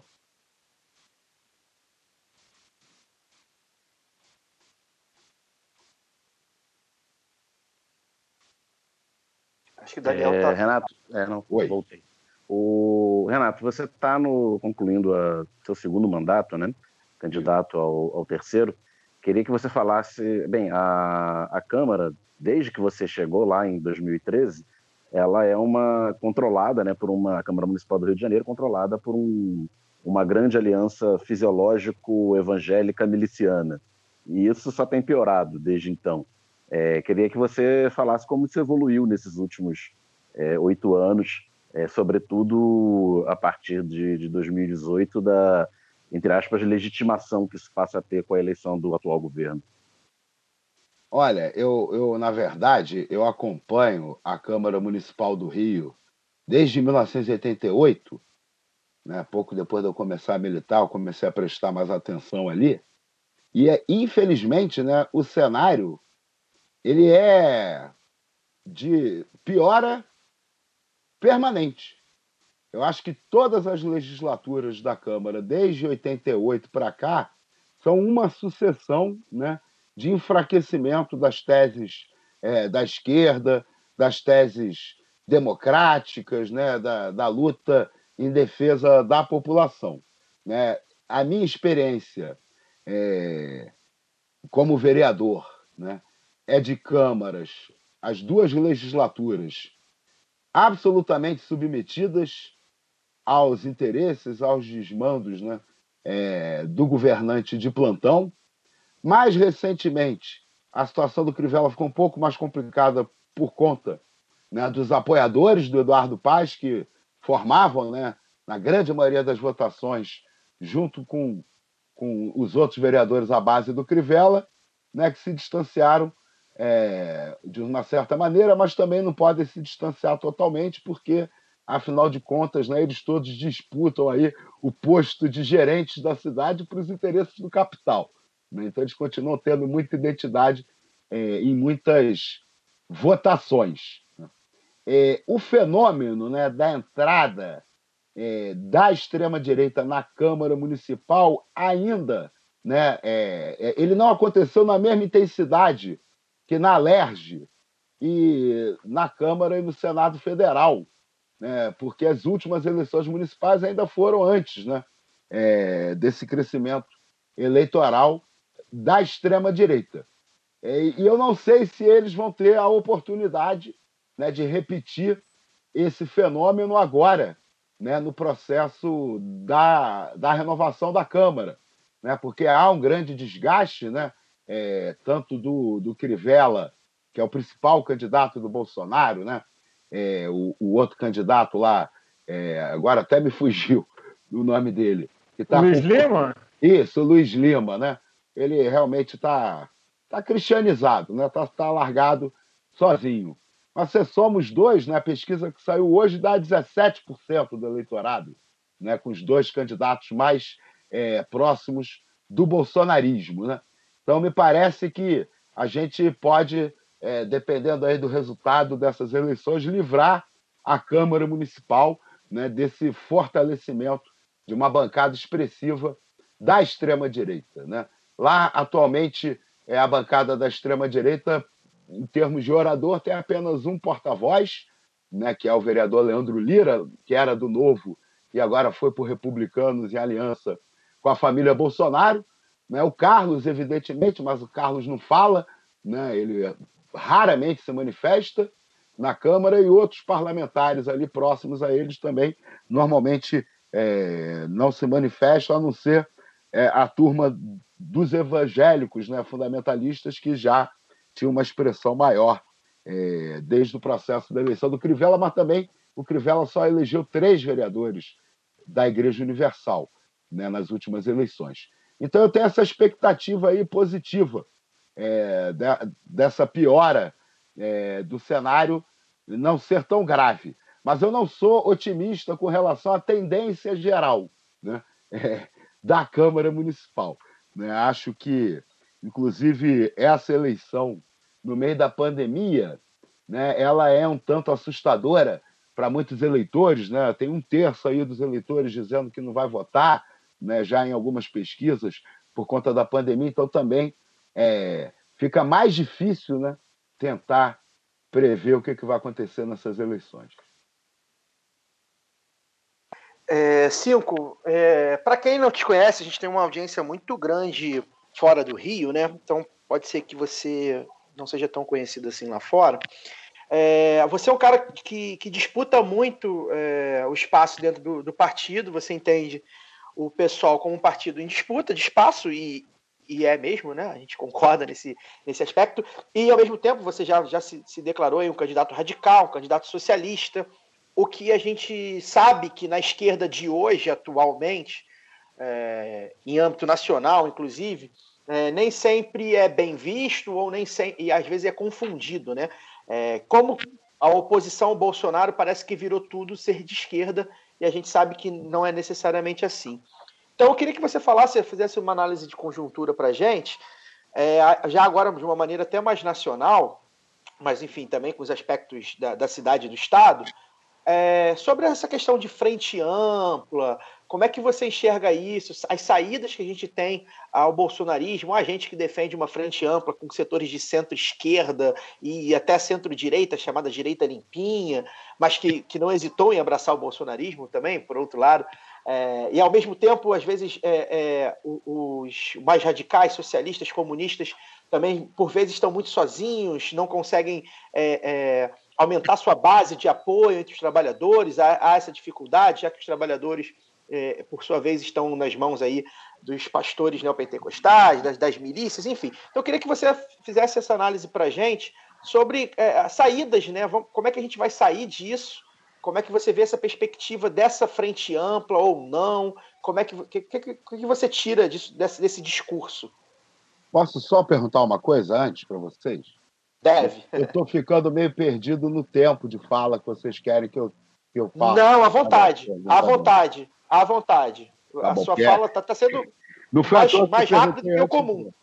Ah, é? Ah, tá bom. É, pode, pode até se estender mais. Tá, tá ótimo. Pode, pode A gente tem a previsão de uma hora de, de, de programa. É. Então estamos na metade. à vontade. É. Tá bom. Olha, eu acho que para a gente fazer de maneira bem feita qualquer discussão sobre política de alianças, a gente precisa, primeiro, discutir né, qual é a nossa avaliação sobre a realidade em que nós estamos inseridos, né? fazer um diagnóstico da realidade e debater um programa né, político a partir desse diagnóstico e dos nossos objetivos. Né? E aí vamos aqui concordar é, de antemão né, que os objetivos é, de uma maneira bastante ampla, né, em termos da esquerda e da sociedade, é alcançar uma sociedade né, feliz, justa, né, em que as pessoas possam se realizar plenamente. Né? É, de, tendo isso como objetivo, né, é, a gente precisa olhar para a realidade, entender a realidade brasileira. Né? Eu acho que só assim que a gente vai poder, inclusive, fazer bons balanços dos nossos erros e dos nossos acertos. Eu acho que o, o que caracteriza hoje né, a conjuntura nacional, seria até, acho que melhor falar, a situação nacional, já há alguns anos, ela é marcada pela falência política da nova república. A falência do regime né, que substitui o regime empresarial militar né, de, de 64 a 85, 88. Aí. Bom, o regime né, que tem seu marco fundacional a Constituição de 88. Por que, que a nova República está em crise? A nova República está em crise porque ela foi fundada sob marcos constitucionais profundamente contraditórios. Por um lado, é uma belíssima Constituição né, que representa né, as, os maiores avanços institucionais né, produzidos pela luta da classe trabalhadora brasileira né, no processo de derrubada do regime militar, né, um processo é que hoje né, é, teve resultados concretos para a vida do povo brasileiro quando o SUS conseguiu responder melhor à pandemia do que a gente é, veria né, é, como resposta do Estado se não existisse o SUS, apesar de todo o sucateamento, tudo isso. Né? Mas a Constituição de 88, se por um lado ela prometeu entregar a Suíça para o povo brasileiro, né? É, estabelecendo direitos né, com níveis de estado do bem-estar social altamente desenvolvido, ela, por outro lado, como resultado né, das vitórias é, do capital, mantiveram o Brasil acorrentado à nossa condição histórica né, de economia subordinada, de economia da periferia do capitalismo. Eu estou ficando velho, eu tenho idade para lembrar né, do choro, né, da tristeza da esquerda brasileira quando, por exemplo, foi votado o capítulo da reforma agrária da Constituição de 88, que enterrou as esperanças de uma das principais mudanças estruturais que ou a gente faz ou o Brasil não muda, né? É, essa derrota. Eu lembro que o PT, por exemplo, não assinou a Constituição de 88. O PT, lá em 88, olhou para aquela Constituição e falou dessa contradição. Né? É... Se eu não me engano, foi um vídeo do Florestan que eu vi circulando, eu não parei para assistir, né, que a galera está circulando, mostrando. Olha aqui o Florestan mostrando a contradição lá em 88. Né? Então, no primeiro momento, foi evidente né, para todo mundo que a, que a nova república era um regime precisaria ser superado para que a gente realmente pudesse conquistar o bem-estar social no Brasil. Né? a, a nova república, os capítulos né, é, econômicos da Constituição precisavam ser superados para que a gente pudesse financiar o bem-estar social. Olha, eu trabalho sempre né, com um dado é, que, na verdade, eu fiquei impressionado que, se vocês acharem um dia é, uma outra fonte melhor que a minha para esse dado, eu vou ficar muito feliz. Porque a gente fez lá no mandato né, uma tabelinha que a gente é, batizou de Estado per capita. Né, que foi qual era a minha, a minha questão? Eu queria saber quanto cada país tem de gasto estatal por habitante. Né? E olha que no primeiro momento eu queria olhar né, é, como que os liberais falsificam o argumento de que o Estado brasileiro é, é, é muito inchado, que tem que reduzir o Estado brasileiro, porque eles sempre falam do gasto estatal percentual ao PIB. Né? Então, de acordo com o FMI, em 2018, o Brasil é, gastava 38,49% né, do, do PIB com o Estado. Isso é altíssimo, né? E tal. Bom, aí eu, eu queria olhar não o número relativo ao PIB, mas por habitante, né? Para a gente poder ver qual é a capacidade de investimento dos estados em relação às suas populações. Então, olha só, o maior índice de desenvolvimento humano do mundo, a Noruega, né? primeiro o gasto estatal deles é percentualmente maior que o nosso, 48%, o nosso 38%. Né? É, só que eles gastam por ano por habitante, em 2018, eles gastaram 39.235 dólares por habitante. Né? É, vou pegar um exemplo que gasta O segundo colocado, Suíça. O percentual deles é 32% do PIB vai para o Estado. Né? O é menor que o nosso, o nosso é 38%. Né? O gasto estatal deles em 2018 foi 26.858 dólares por habitante e 74 centavos. Bom, o Brasil, em 2018, gastando 38% né, do nosso é, PIB com o Estado, teve como gasto estatal por pessoa 3.464 dólares. É. Então, para a gente alcançar né, o gasto estatal da Noruega, né, a gente precisa multiplicar mais do que por 10. Né? Só que qual é o problema? O problema é o PIB per capita. O PIB per capita no Brasil, ou seja, o 100% que pode ir para o Estado, é 9 mil dólares. Era em 2018, segundo a FMI. 9 mil dólares, 9 mil e 1 dólares e 23 centavos. Então, veja só, se a gente pegar todo o PIB do Brasil entregar para o Estado, a gente ainda precisa multiplicar por quatro para chegar no gasto estatal da Noruega. Vou pegar um exemplo, Hong Kong, né, que é um exemplo é, bom para os liberais, ruim, ruim para a gente. Lá eles gastam só 18% né, do PIB com o Estado. Mas esses 18% que Hong Kong gasta com o Estado é, corresponde a todo o nosso PIB per capita, porque eles gastam né, 8.897 dólares por habitante. Então, quando eu fui atrás desses dados, eu queria provar que é impossível né, haver honestidade intelectual numa tese que diz que o Estado brasileiro está inchado e precisa diminuir. Né? Pô, o Estado brasileiro já é minimalíssimo, né? ele já é muito mais do que mínimo, se a gente for comparar né, com os países da Europa, por exemplo, ou com o próprio Estados Unidos, ou com Hong Kong e tal.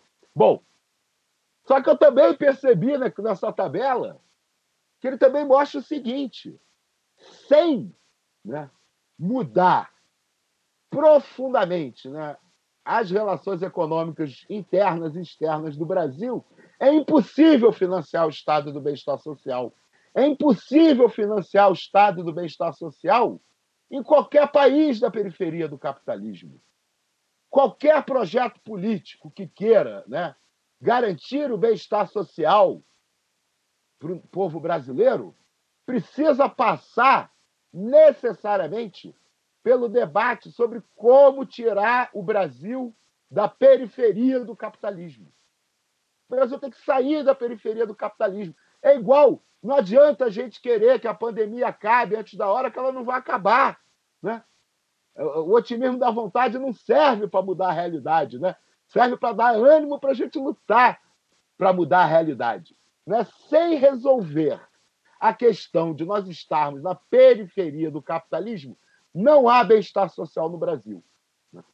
É, bom, a questão é como é que a gente sai da periferia do capitalismo? Em tese, teria dois caminhos. Né? O caminho pela direita é ir para o centro do capitalismo. O caminho pela esquerda é romper com o capitalismo e construir uma alternativa socialista para o Brasil. O problema é que o caminho né, para o centro do capitalismo é um caminho bloqueado. É um caminho bloqueado, né, porque o centro do capitalismo não nos quer lá. Né, e eles articulam, conspiram, ajudam a derrubar os regimes que tentam fazer esse caminho. Né? Um outro problema gravíssimo: a nossa burguesia não quer fazer essa disputa. As classes dominantes brasileiras estão satisfeitas há 500 anos com a condição de feitores, né, de gerentes de fazendas, de mineração, de desmatamento. Né? Eles ganham em troca, né, é, vamos dizer assim, do seu papel subserviente, o direito de explorar o povo brasileiro até o sangue. Né? E eles conseguem ser muito ricos, muito felizes, né? viver na sua ilha aí de bilionários, cumprindo esse papel.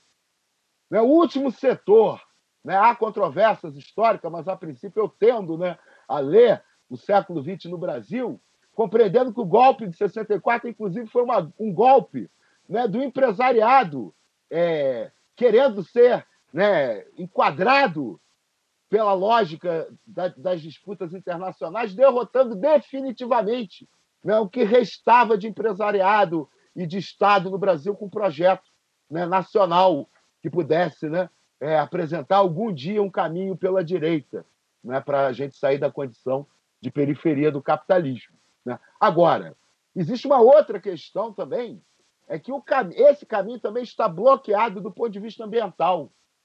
Né? Simplesmente, é, é, o, o que existe já hoje né, de países desenvolvidos dentro dessa lógica, né, e na sua relação desigual e combinada com a periferia do sistema, é, é, essa lógica, como ela existe hoje, ela, ela já está condenada a acabar. Né? O capitalismo não vai conseguir sair da crise ambiental em que ele enfiou a humanidade. Né? É... Então, certamente, né, não cabe, né, não pode caber nos projetos né, é, de desenvolvimento nacional pela esquerda ideias como, por exemplo, apostar que o futuro do Brasil está no pré-sal. Né? A galera precisa, olha, galera, ou tem pré-sal, ou tem futuro, entendeu? Não tem as duas coisas. A gente não vai poder financiar aí essa, essa saída né, da periferia para o centro com pré-sal.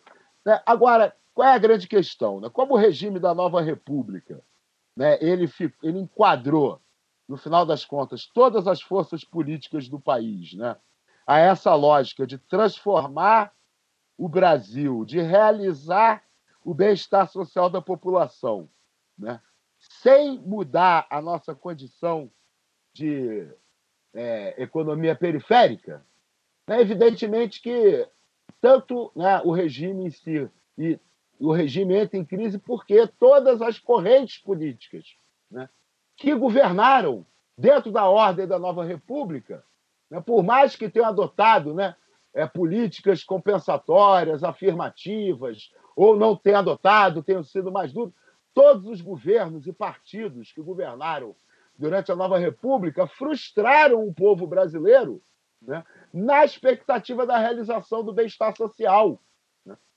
a grande maioria da nossa população. Aliás, a gente tinha 50 mil encarcerados em 88. Hoje a gente tem mais de 800 mil encarcerados. A população do Brasil não cresceu nessa proporção. A letalidade da polícia aumentou. A quantidade de brasileiros sem esgoto, sem escola. Né? É, o, o próprio a questão do acesso ao ensino superior. A gente, durante o regime da Nova República, teve praticamente né, o, o crescimento do, do ensino superior no Brasil acompanhando o crescimento da população. Né? Tivesse crescido um pouquinho menos, tinha menos gente no final da Nova República nas universidades do que no início da Nova República. Né? Então é óbvio né, é que dentro da ordem da Nova República, eu prefiro ser governado pela esquerda da ordem do que pela direita da ordem. Mas a ordem é que é o problema. E a esquerda brasileira, hegemonicamente, né, essa é uma autocrítica para todos, não é moral, é política, né, ela foi dominada pela lógica, pela ideia de que dava para transformar essa ordem por dentro. E tentar transformar a ordem por dentro ou por fora são coisas diferentes, são estratégias políticas diferentes, que precisam ser desenvolvidas de maneira diferente. Inclusive, governar né, para mudar por dentro da ordem ou governar para mudar a ordem, também exige estratégias de governo diferentes. Então, eu fui pré-candidato a prefeito pelo PSOL, me contrapondo à política de frente ampla com o PT, com o PCdoB, né, porque eu queria contribuir para esse debate. Né? Inclusive, eu quero aproveitar a oportunidade para esclarecer. Ontem eu estava num debate com um candidato a vereador pelo PT, que ele me acusou de oportunismo. Ele disse: Ah, você saiu pré-candidato é, contra a Frente Ampla, aí o Freixo desistiu, você desistiu também. Não teve a Frente Ampla e você desistiu também. Eu quero esclarecer o seguinte: eu me lancei pré-candidato em outubro do ano passado, fui pré-candidato a prefeito até o último dia quando o diretório municipal do PSOL votou quem seria a candidata, que foi a Renata, que foi escolhida. Bom que o nome bonito estava garantido na chapa, né? Porque o final da disputa foi do Renato com a Renata, o nome bonito estava garantido. Eu me lancei pré-candidato, o candidato do campo majoritário do PSOL era o Freixo, defendendo a política de frente ampla. Quando o Freixo desistiu, e foi substituído pela Renata como representante do campo majoritário, representante da defesa da frente ampla, como a minha questão não tinha nada a ver com o nome do candidato, né? É, as pessoas podem me achar delirante, mas um pezinho na realidade eu tenho. Né? Em momento nenhum eu achei que eu era um candidato melhor do ponto de vista eleitoral do que o Freixo. Né? Nem sequer achava, eu conheço o meu partido, que eu seria escolhido em função dessa disputa de quem está em vantagem nessa disputa dentro do PSOL. Então, quando o Freixo foi substituído pela Renata, né, isso não mudou em nada a minha pré-candidatura, porque a discussão não era o candidato do Freixo. Né? O candidato Também acho que a Renata é um nome melhor do que o meu para sua disputa eleitoral. Né? E sabia também que a Renata seria escolhida. Né? Então, o Diretório Municipal do PSOL se reuniu, votou duas resoluções. Uma resolução dizia, né, Alian... a que eu propus, né? a que defendia meu nome. Renato Cinco para prefeito em aliança com o PSTU, o PCB e a UP, além dos movimentos sociais. Né? A outra resolução, candidata a prefeita Renata Souza, em aliança com né, o PCB, a UP, o PT e o PCdoB. E aí a minha proposta teve 18% dos votos, a da Renata teve 72% dos votos. E o camarada me acusou de ter acabado com a candidatura, com a aliança do PT. Olha, eu sou do campo minoritário do pessoal, eu não consigo nem informar como é que foi o desfecho dessa história, por que, que não saiu aliança. Né? Se foi o PT que não quis, no final das contas, quem quis afirmar a Benedita, né? já que não era mais o Freixo, era a Renata. Né? É, então, é, o pessoal tomou essa decisão, decidiu pela frente ampla. Né? E eu fui contrário a essa questão da frente ampla. E aí, já para tentar concluir essa parte é, da resposta, que está um pouco longa, mas é porque são assuntos complexos, aí agradeço muito né, ao lado B por me dar a oportunidade de desenvolver né, essa tese para o público de vocês, que é um público muito importante da esquerda, né, é, do Rio de Janeiro é, e do Brasil, dizer o seguinte, que a minha crítica ao PT não é uma crítica moral. Eu, inclusive, saí do PT antes do mensalão, antes de qualquer coisa nesse sentido. A minha crítica é porque eu acho que houve um erro no diagnóstico, né? houve um erro no programa. A gente ficou a nova república acumulando força para transformar a nova república por dentro, através da agenda social-democrata. Só que quando a gente erra no diagnóstico e no programa, a gente não consegue realizar o nosso programa. Então, com todo respeito e carinho por milhares de militantes e simpatizantes do PT, do PCdoB, né, dos setores ligados a esses partidos que militam ali acreditando que esses partidos são instrumentos de transformação. Eu compreendo essa militância, né? respeito essa militância, mas quando a gente erra no programa e no diagnóstico, a gente não consegue realizar o nosso programa. E, efetivamente, o programa que o PT conseguiu realizar na presidência da República foi um programa liberal moderado. Um programa que não enfrentou nenhuma das questões estruturais do país dentro de uma lógica social-democrata, né, como, por exemplo, reforma tributária né, progressiva ou universalização é, de serviços públicos, né, como saúde ou educação né, não realizou a lógica né, de usar. Qual é a lógica ali do Estado do bem-estar social? Né? O Estado agora vai amenizar as desigualdades produzidas pelo capitalismo. Né? Então, o Estado vai cobrar muitos impostos dos ricos, dos bilionários, para garantir os serviços né, universais para a população, o acesso à saúde, educação, moradia, mobilidade, né, para toda a população. A gente não chegou nem perto disso, nem arranhou isso. A gente não conseguiu aprovar nem né, aqueles projetos de impostos sobre as grandes fortunas e tal, que estão previstos na Constituição de 88, nem essas brechas da Constituição de 88 a gente conseguiu aproveitar. Né? A gente fez um programa liberal bonzinho, né? que é aquele programa que você mantém os fundamentos da economia, não mexe em nada, não muda nada, mas tem políticas pontuais de assistência para os mais pobres. Então, é, isso gerou a decepção e o fracasso. E a importância. Né? Por isso eu, eu fundei o PSOL, né? porque eu olhava esse caminho lá atrás, né? quando foi publicada a carta ao povo brasileiro pelo Lula. Eu ainda fiz aquela campanha, ainda fiquei mais um ano no PT, achei que não tinha condições, que era melhor brigar de fora. Por quê? Porque a gente né, precisa da crítica. A crítica é fundamental, tanto do ponto de vista teórico, né? afinal, né, o, o, o, o, capital é a crítica da economia política. Né? Acho que tem esse toque aí do Marx para a gente. Né? A importância da crítica. Né? A crítica não só teórica, mas a crítica na prática, né? na tentativa de construir um outro campo político da esquerda brasileira, né? com uma outra visão da realidade, com uma outra estratégia. Né? Eu quero ajudar a organizar, desde a fundação do PSOL, o campo político que acha que a gente tem que construir uma ruptura revolucionária no Brasil. Né? O Estado brasileiro, né, herdeiro lá do Estado colonial português, a gente tem que ser encerrado ou cancelado, como se diz hoje em dia. E a gente precisa construir um outro Estado sobre outras bases econômicas, né? porque é aí que se alicerça a sociedade como todo. Eu não acredito que isso vai ser conquistado né, com reformas, lentamente, acumulando reformas. Né? Como se fosse assim: a gente reforma, reforma, reforma, até que reformou tanto que virou uma revolução. O problema é esse, né? que aí, nesse ciclo, a gente se perde, não consegue fazer o caminho da reforma, porque ele não era factível. A gente, ao invés de governar, mobilizando o povo para derrotar os seus inimigos, a gente fica fazendo aliança com os inimigos do povo né, para que eles não venham nos derrubar.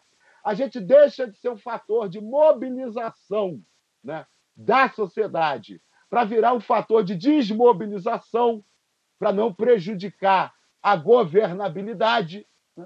E, no final das contas, né, na hora que tudo ruim, que, é, por que, que tudo ruiu? Porque esse melhorismo da era do PT era baseado no momento de né, bons ventos econômicos internacionais e valorização das commodities. Né? Quando os ventos mudam, né, principalmente tem a crise de 2008, mas as coisas começam a ficar mais feias para a gente a partir de 2011, né? Não tem mais espaço para isso. E aí, infelizmente, né, os compromissos do PT, a estratégia do PT, ela já tinha ido tão longe na conciliação que o caminho teve que ser conciliar mais. Né? Fazer, qual foi a medida concreta né, para enfrentar a crise do governo Dilma? Foi chamar o Levi. Né? Foi chamar o Levi para fazer a Agenda Brasil, que era uma agenda liberal mais radical, mais dura contra os trabalhadores e as trabalhadoras. Então, nesse bojo, nessa crise toda, né, a representação tradicional da esquerda foi derrotada nas eleições. As representações tradicionais da direita foram derrotadas nas eleições. E quem foi eleito presidente da República?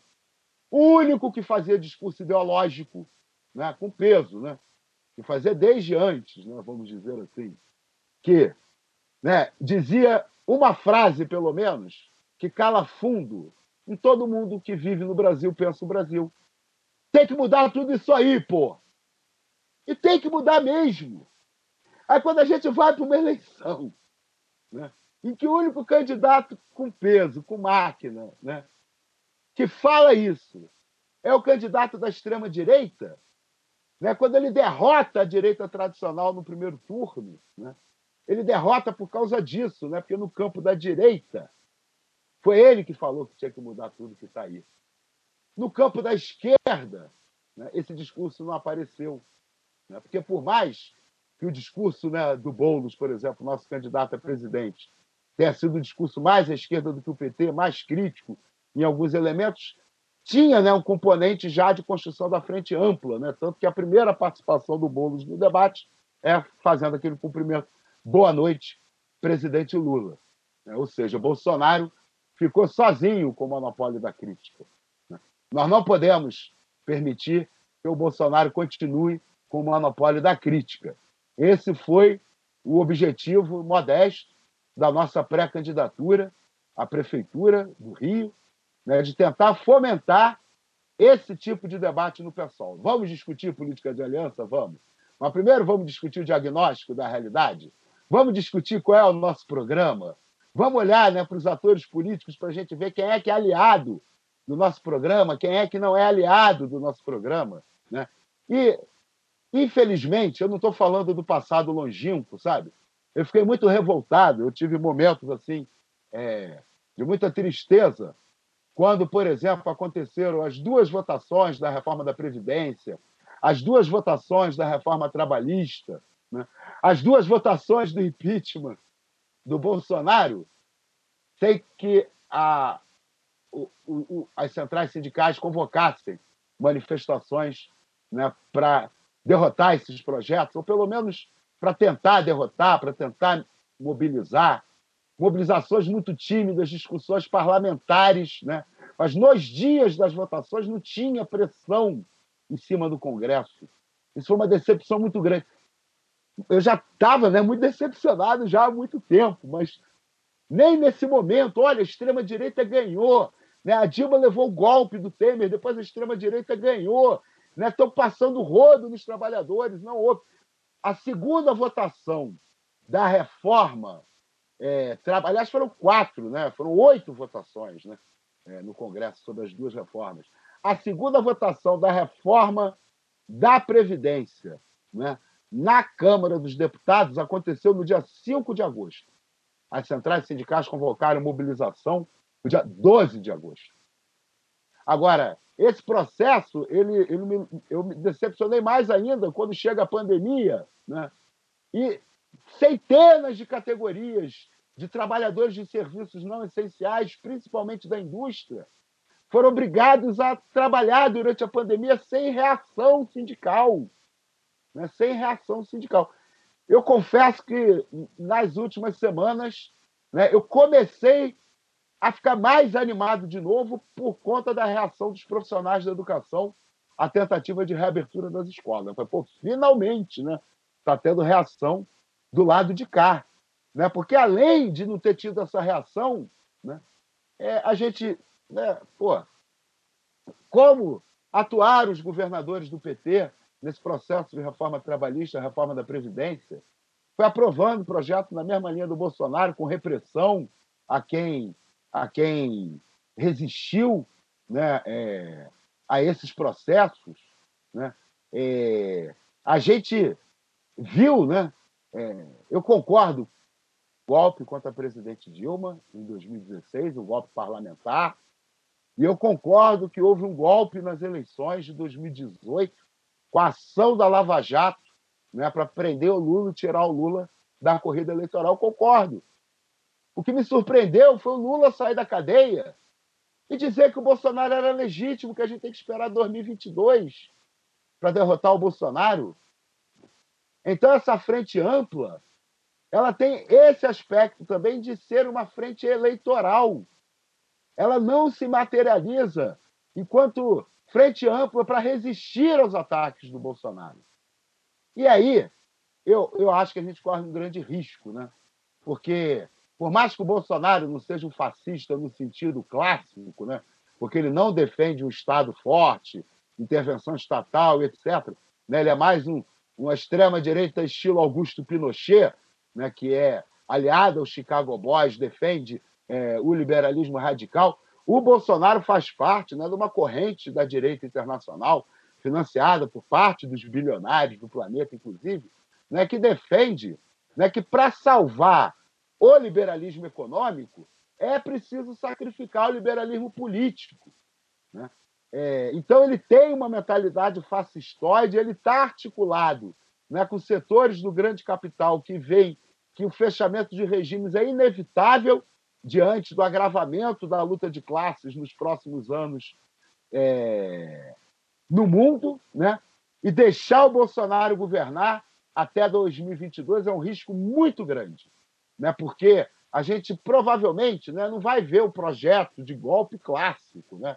É um processo mais parecido com o da Turquia, da Rússia, né?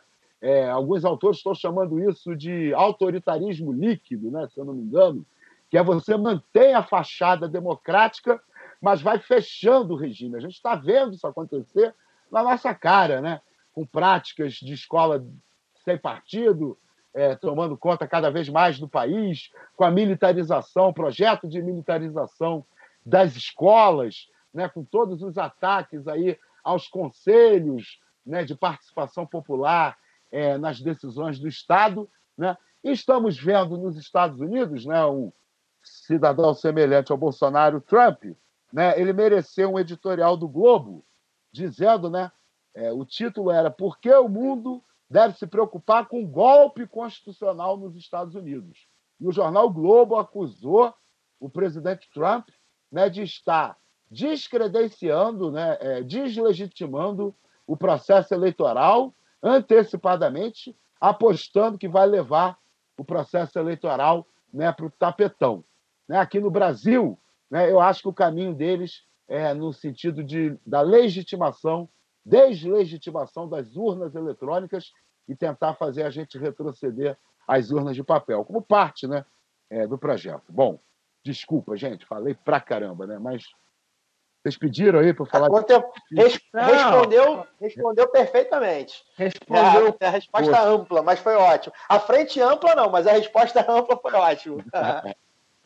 É, bom, Renato, para a gente concluir essa entrevista, não pode pedir voto, mas pode mandar seu recado final. Quem quiser te seguir, quem quiser saber mais sobre você, para tentar votar em você no dia 15 de novembro. Olha, eu acho que a gente precisa ter a coragem de encarar a situação do Brasil e do mundo é, de frente, né? sem minimizar as coisas. Nós estamos entrando no provavelmente né, no período de maior acerramento da luta de classes na história da humanidade, porque nós estamos entrando num período de colapso de um modo de produção.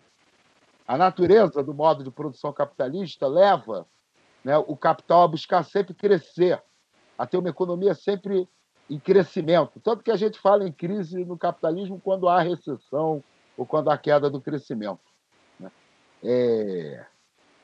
A gente, quando vive a crise de um modo de produção, ele reconfigura toda a sociedade, né? inclusive a composição das classes sociais, a forma do Estado, as instituições jurídico-políticas. E nós, nesse momento, não estamos falando da crise de um modo de produção localizado em algum canto do planeta, né? ou na Ilha de Páscoa, ou num pedaço da Europa. Nós estamos falando da crise de um modo de produção que estabeleceu uma hegemonia inédita sobre o planeta. Né? Até as populações afastadas, mais afastadas, os índios isolados do Acre, sofrem os efeitos né, é, dessa hegemonia, desse modo de produção.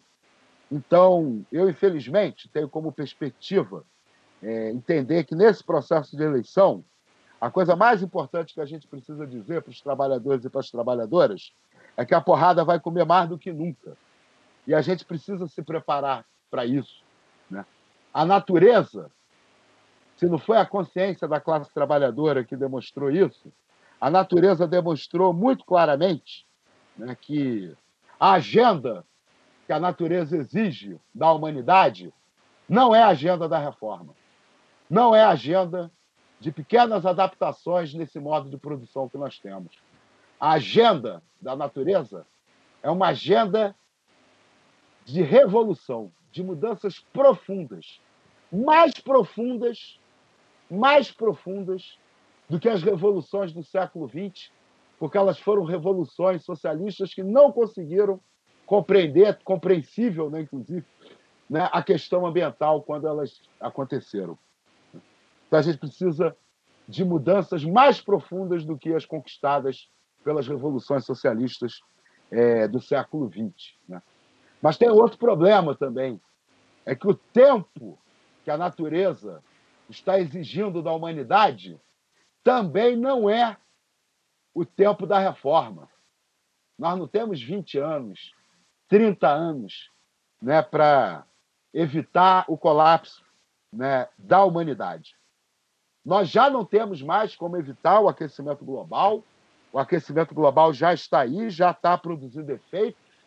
Nós temos duas tarefas: adaptar a humanidade a essa nova realidade e parar as causas do aquecimento antes que seja tarde demais e que a gente não possa sobreviver. Para essas duas tarefas, a gente precisa é, superar o regime capitalista, a gente precisa construir um mundo novo com urgência. Né? Talvez por isso que eu tenha saído candidato a prefeito do Rio, porque a pré-candidato a prefeito, né? porque eu estou muito ansioso para tentar colaborar para o debate político na nossa sociedade alcançar um patamar que eu acho que ele não alcançou ainda. Esse foi o Lado B do Rio número 170. Estamos em todas as redes sociais e estamos lá em nosso site. Você deve acessar ele toda quarta-feira para ler a coluna semanal da Lana de Holanda, que estão sempre excelentes aí, toda semana agora, uma reflexão importante da Lana no nosso site. Caio Belandi, considerações finais? É, só fazer um comentário, a, Lana fala o que tem que ser falado do jeito que tem que ser falado, né? Os textos da Lana são muito bons e de uma abordagem muito direta. Eu acho isso essencial. Eu acho que é, é a cara do lado B. Foi uma contratação que eu acho que é, reforçou o nosso elenco realmente de maneira é, muito, muito especial. Agradecer a o elenco, do, o elenco do lado B é formado por só cocito, né? Só na canela. Não tem, que, não tem carinho aqui, não. É, só, só brabo. É, agradecer a presença do Renato e da Maria dos Camelões. O Renato, que é, é pedido há muito tempo, né? Tem, tem uma parcela de ouvintes aí que já pede o Renato 5 há muito tempo no programa. Enfim, conseguimos, conseguimos trazê-lo. E a Maria dos Camelões também, já de algum tempo, acabou que não, não pôde participar duas semanas atrás e, e conseguiu participar dessa vez. Então, agradecer os dois e semana que vem tem mais. Daniel Soares, boa noite. Considerações finais? É, valeu, gente. Até a próxima. E com mais duas entrevistas sensacionais é, dentro aí da, das eleições de 2020.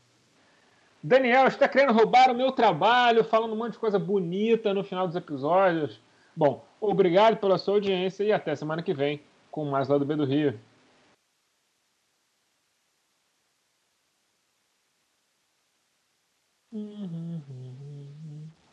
Cara, como é que o maluco enfia a nota entre as nádegas e sai tudo cagado? Isso tem que ser muito porco, né, cara? Puta que pariu. Essa história é bem bizarra, né? Porra, e pior é que tem vídeo do cara tirando nota cagada do da É, eu não via, não via. Nossa. Não, não, a Polícia Federal não anexou no inquérito porque achou que era muito repugnante. é, achou certo, né? achou certo, mas a gente sabe que isso vai vazar, no, vai parar num X-Vídeo daqui a pouco. X-Vídeo, porra. Nojento, tá que pariu.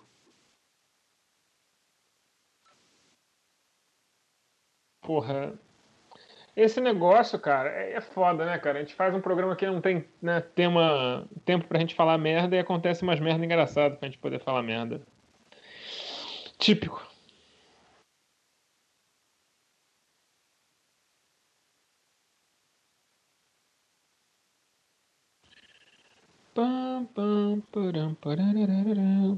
Eu fico imaginando por que, que tem que ter duas pessoas para dar banho na, na Luísa. Será que ela é muito chata para tomar banho? Eu não sei se a Anne, de repente, a Anne não tá podendo. Deixa eu. Eu vou pegar uma água rapidinho. É, vai, ué.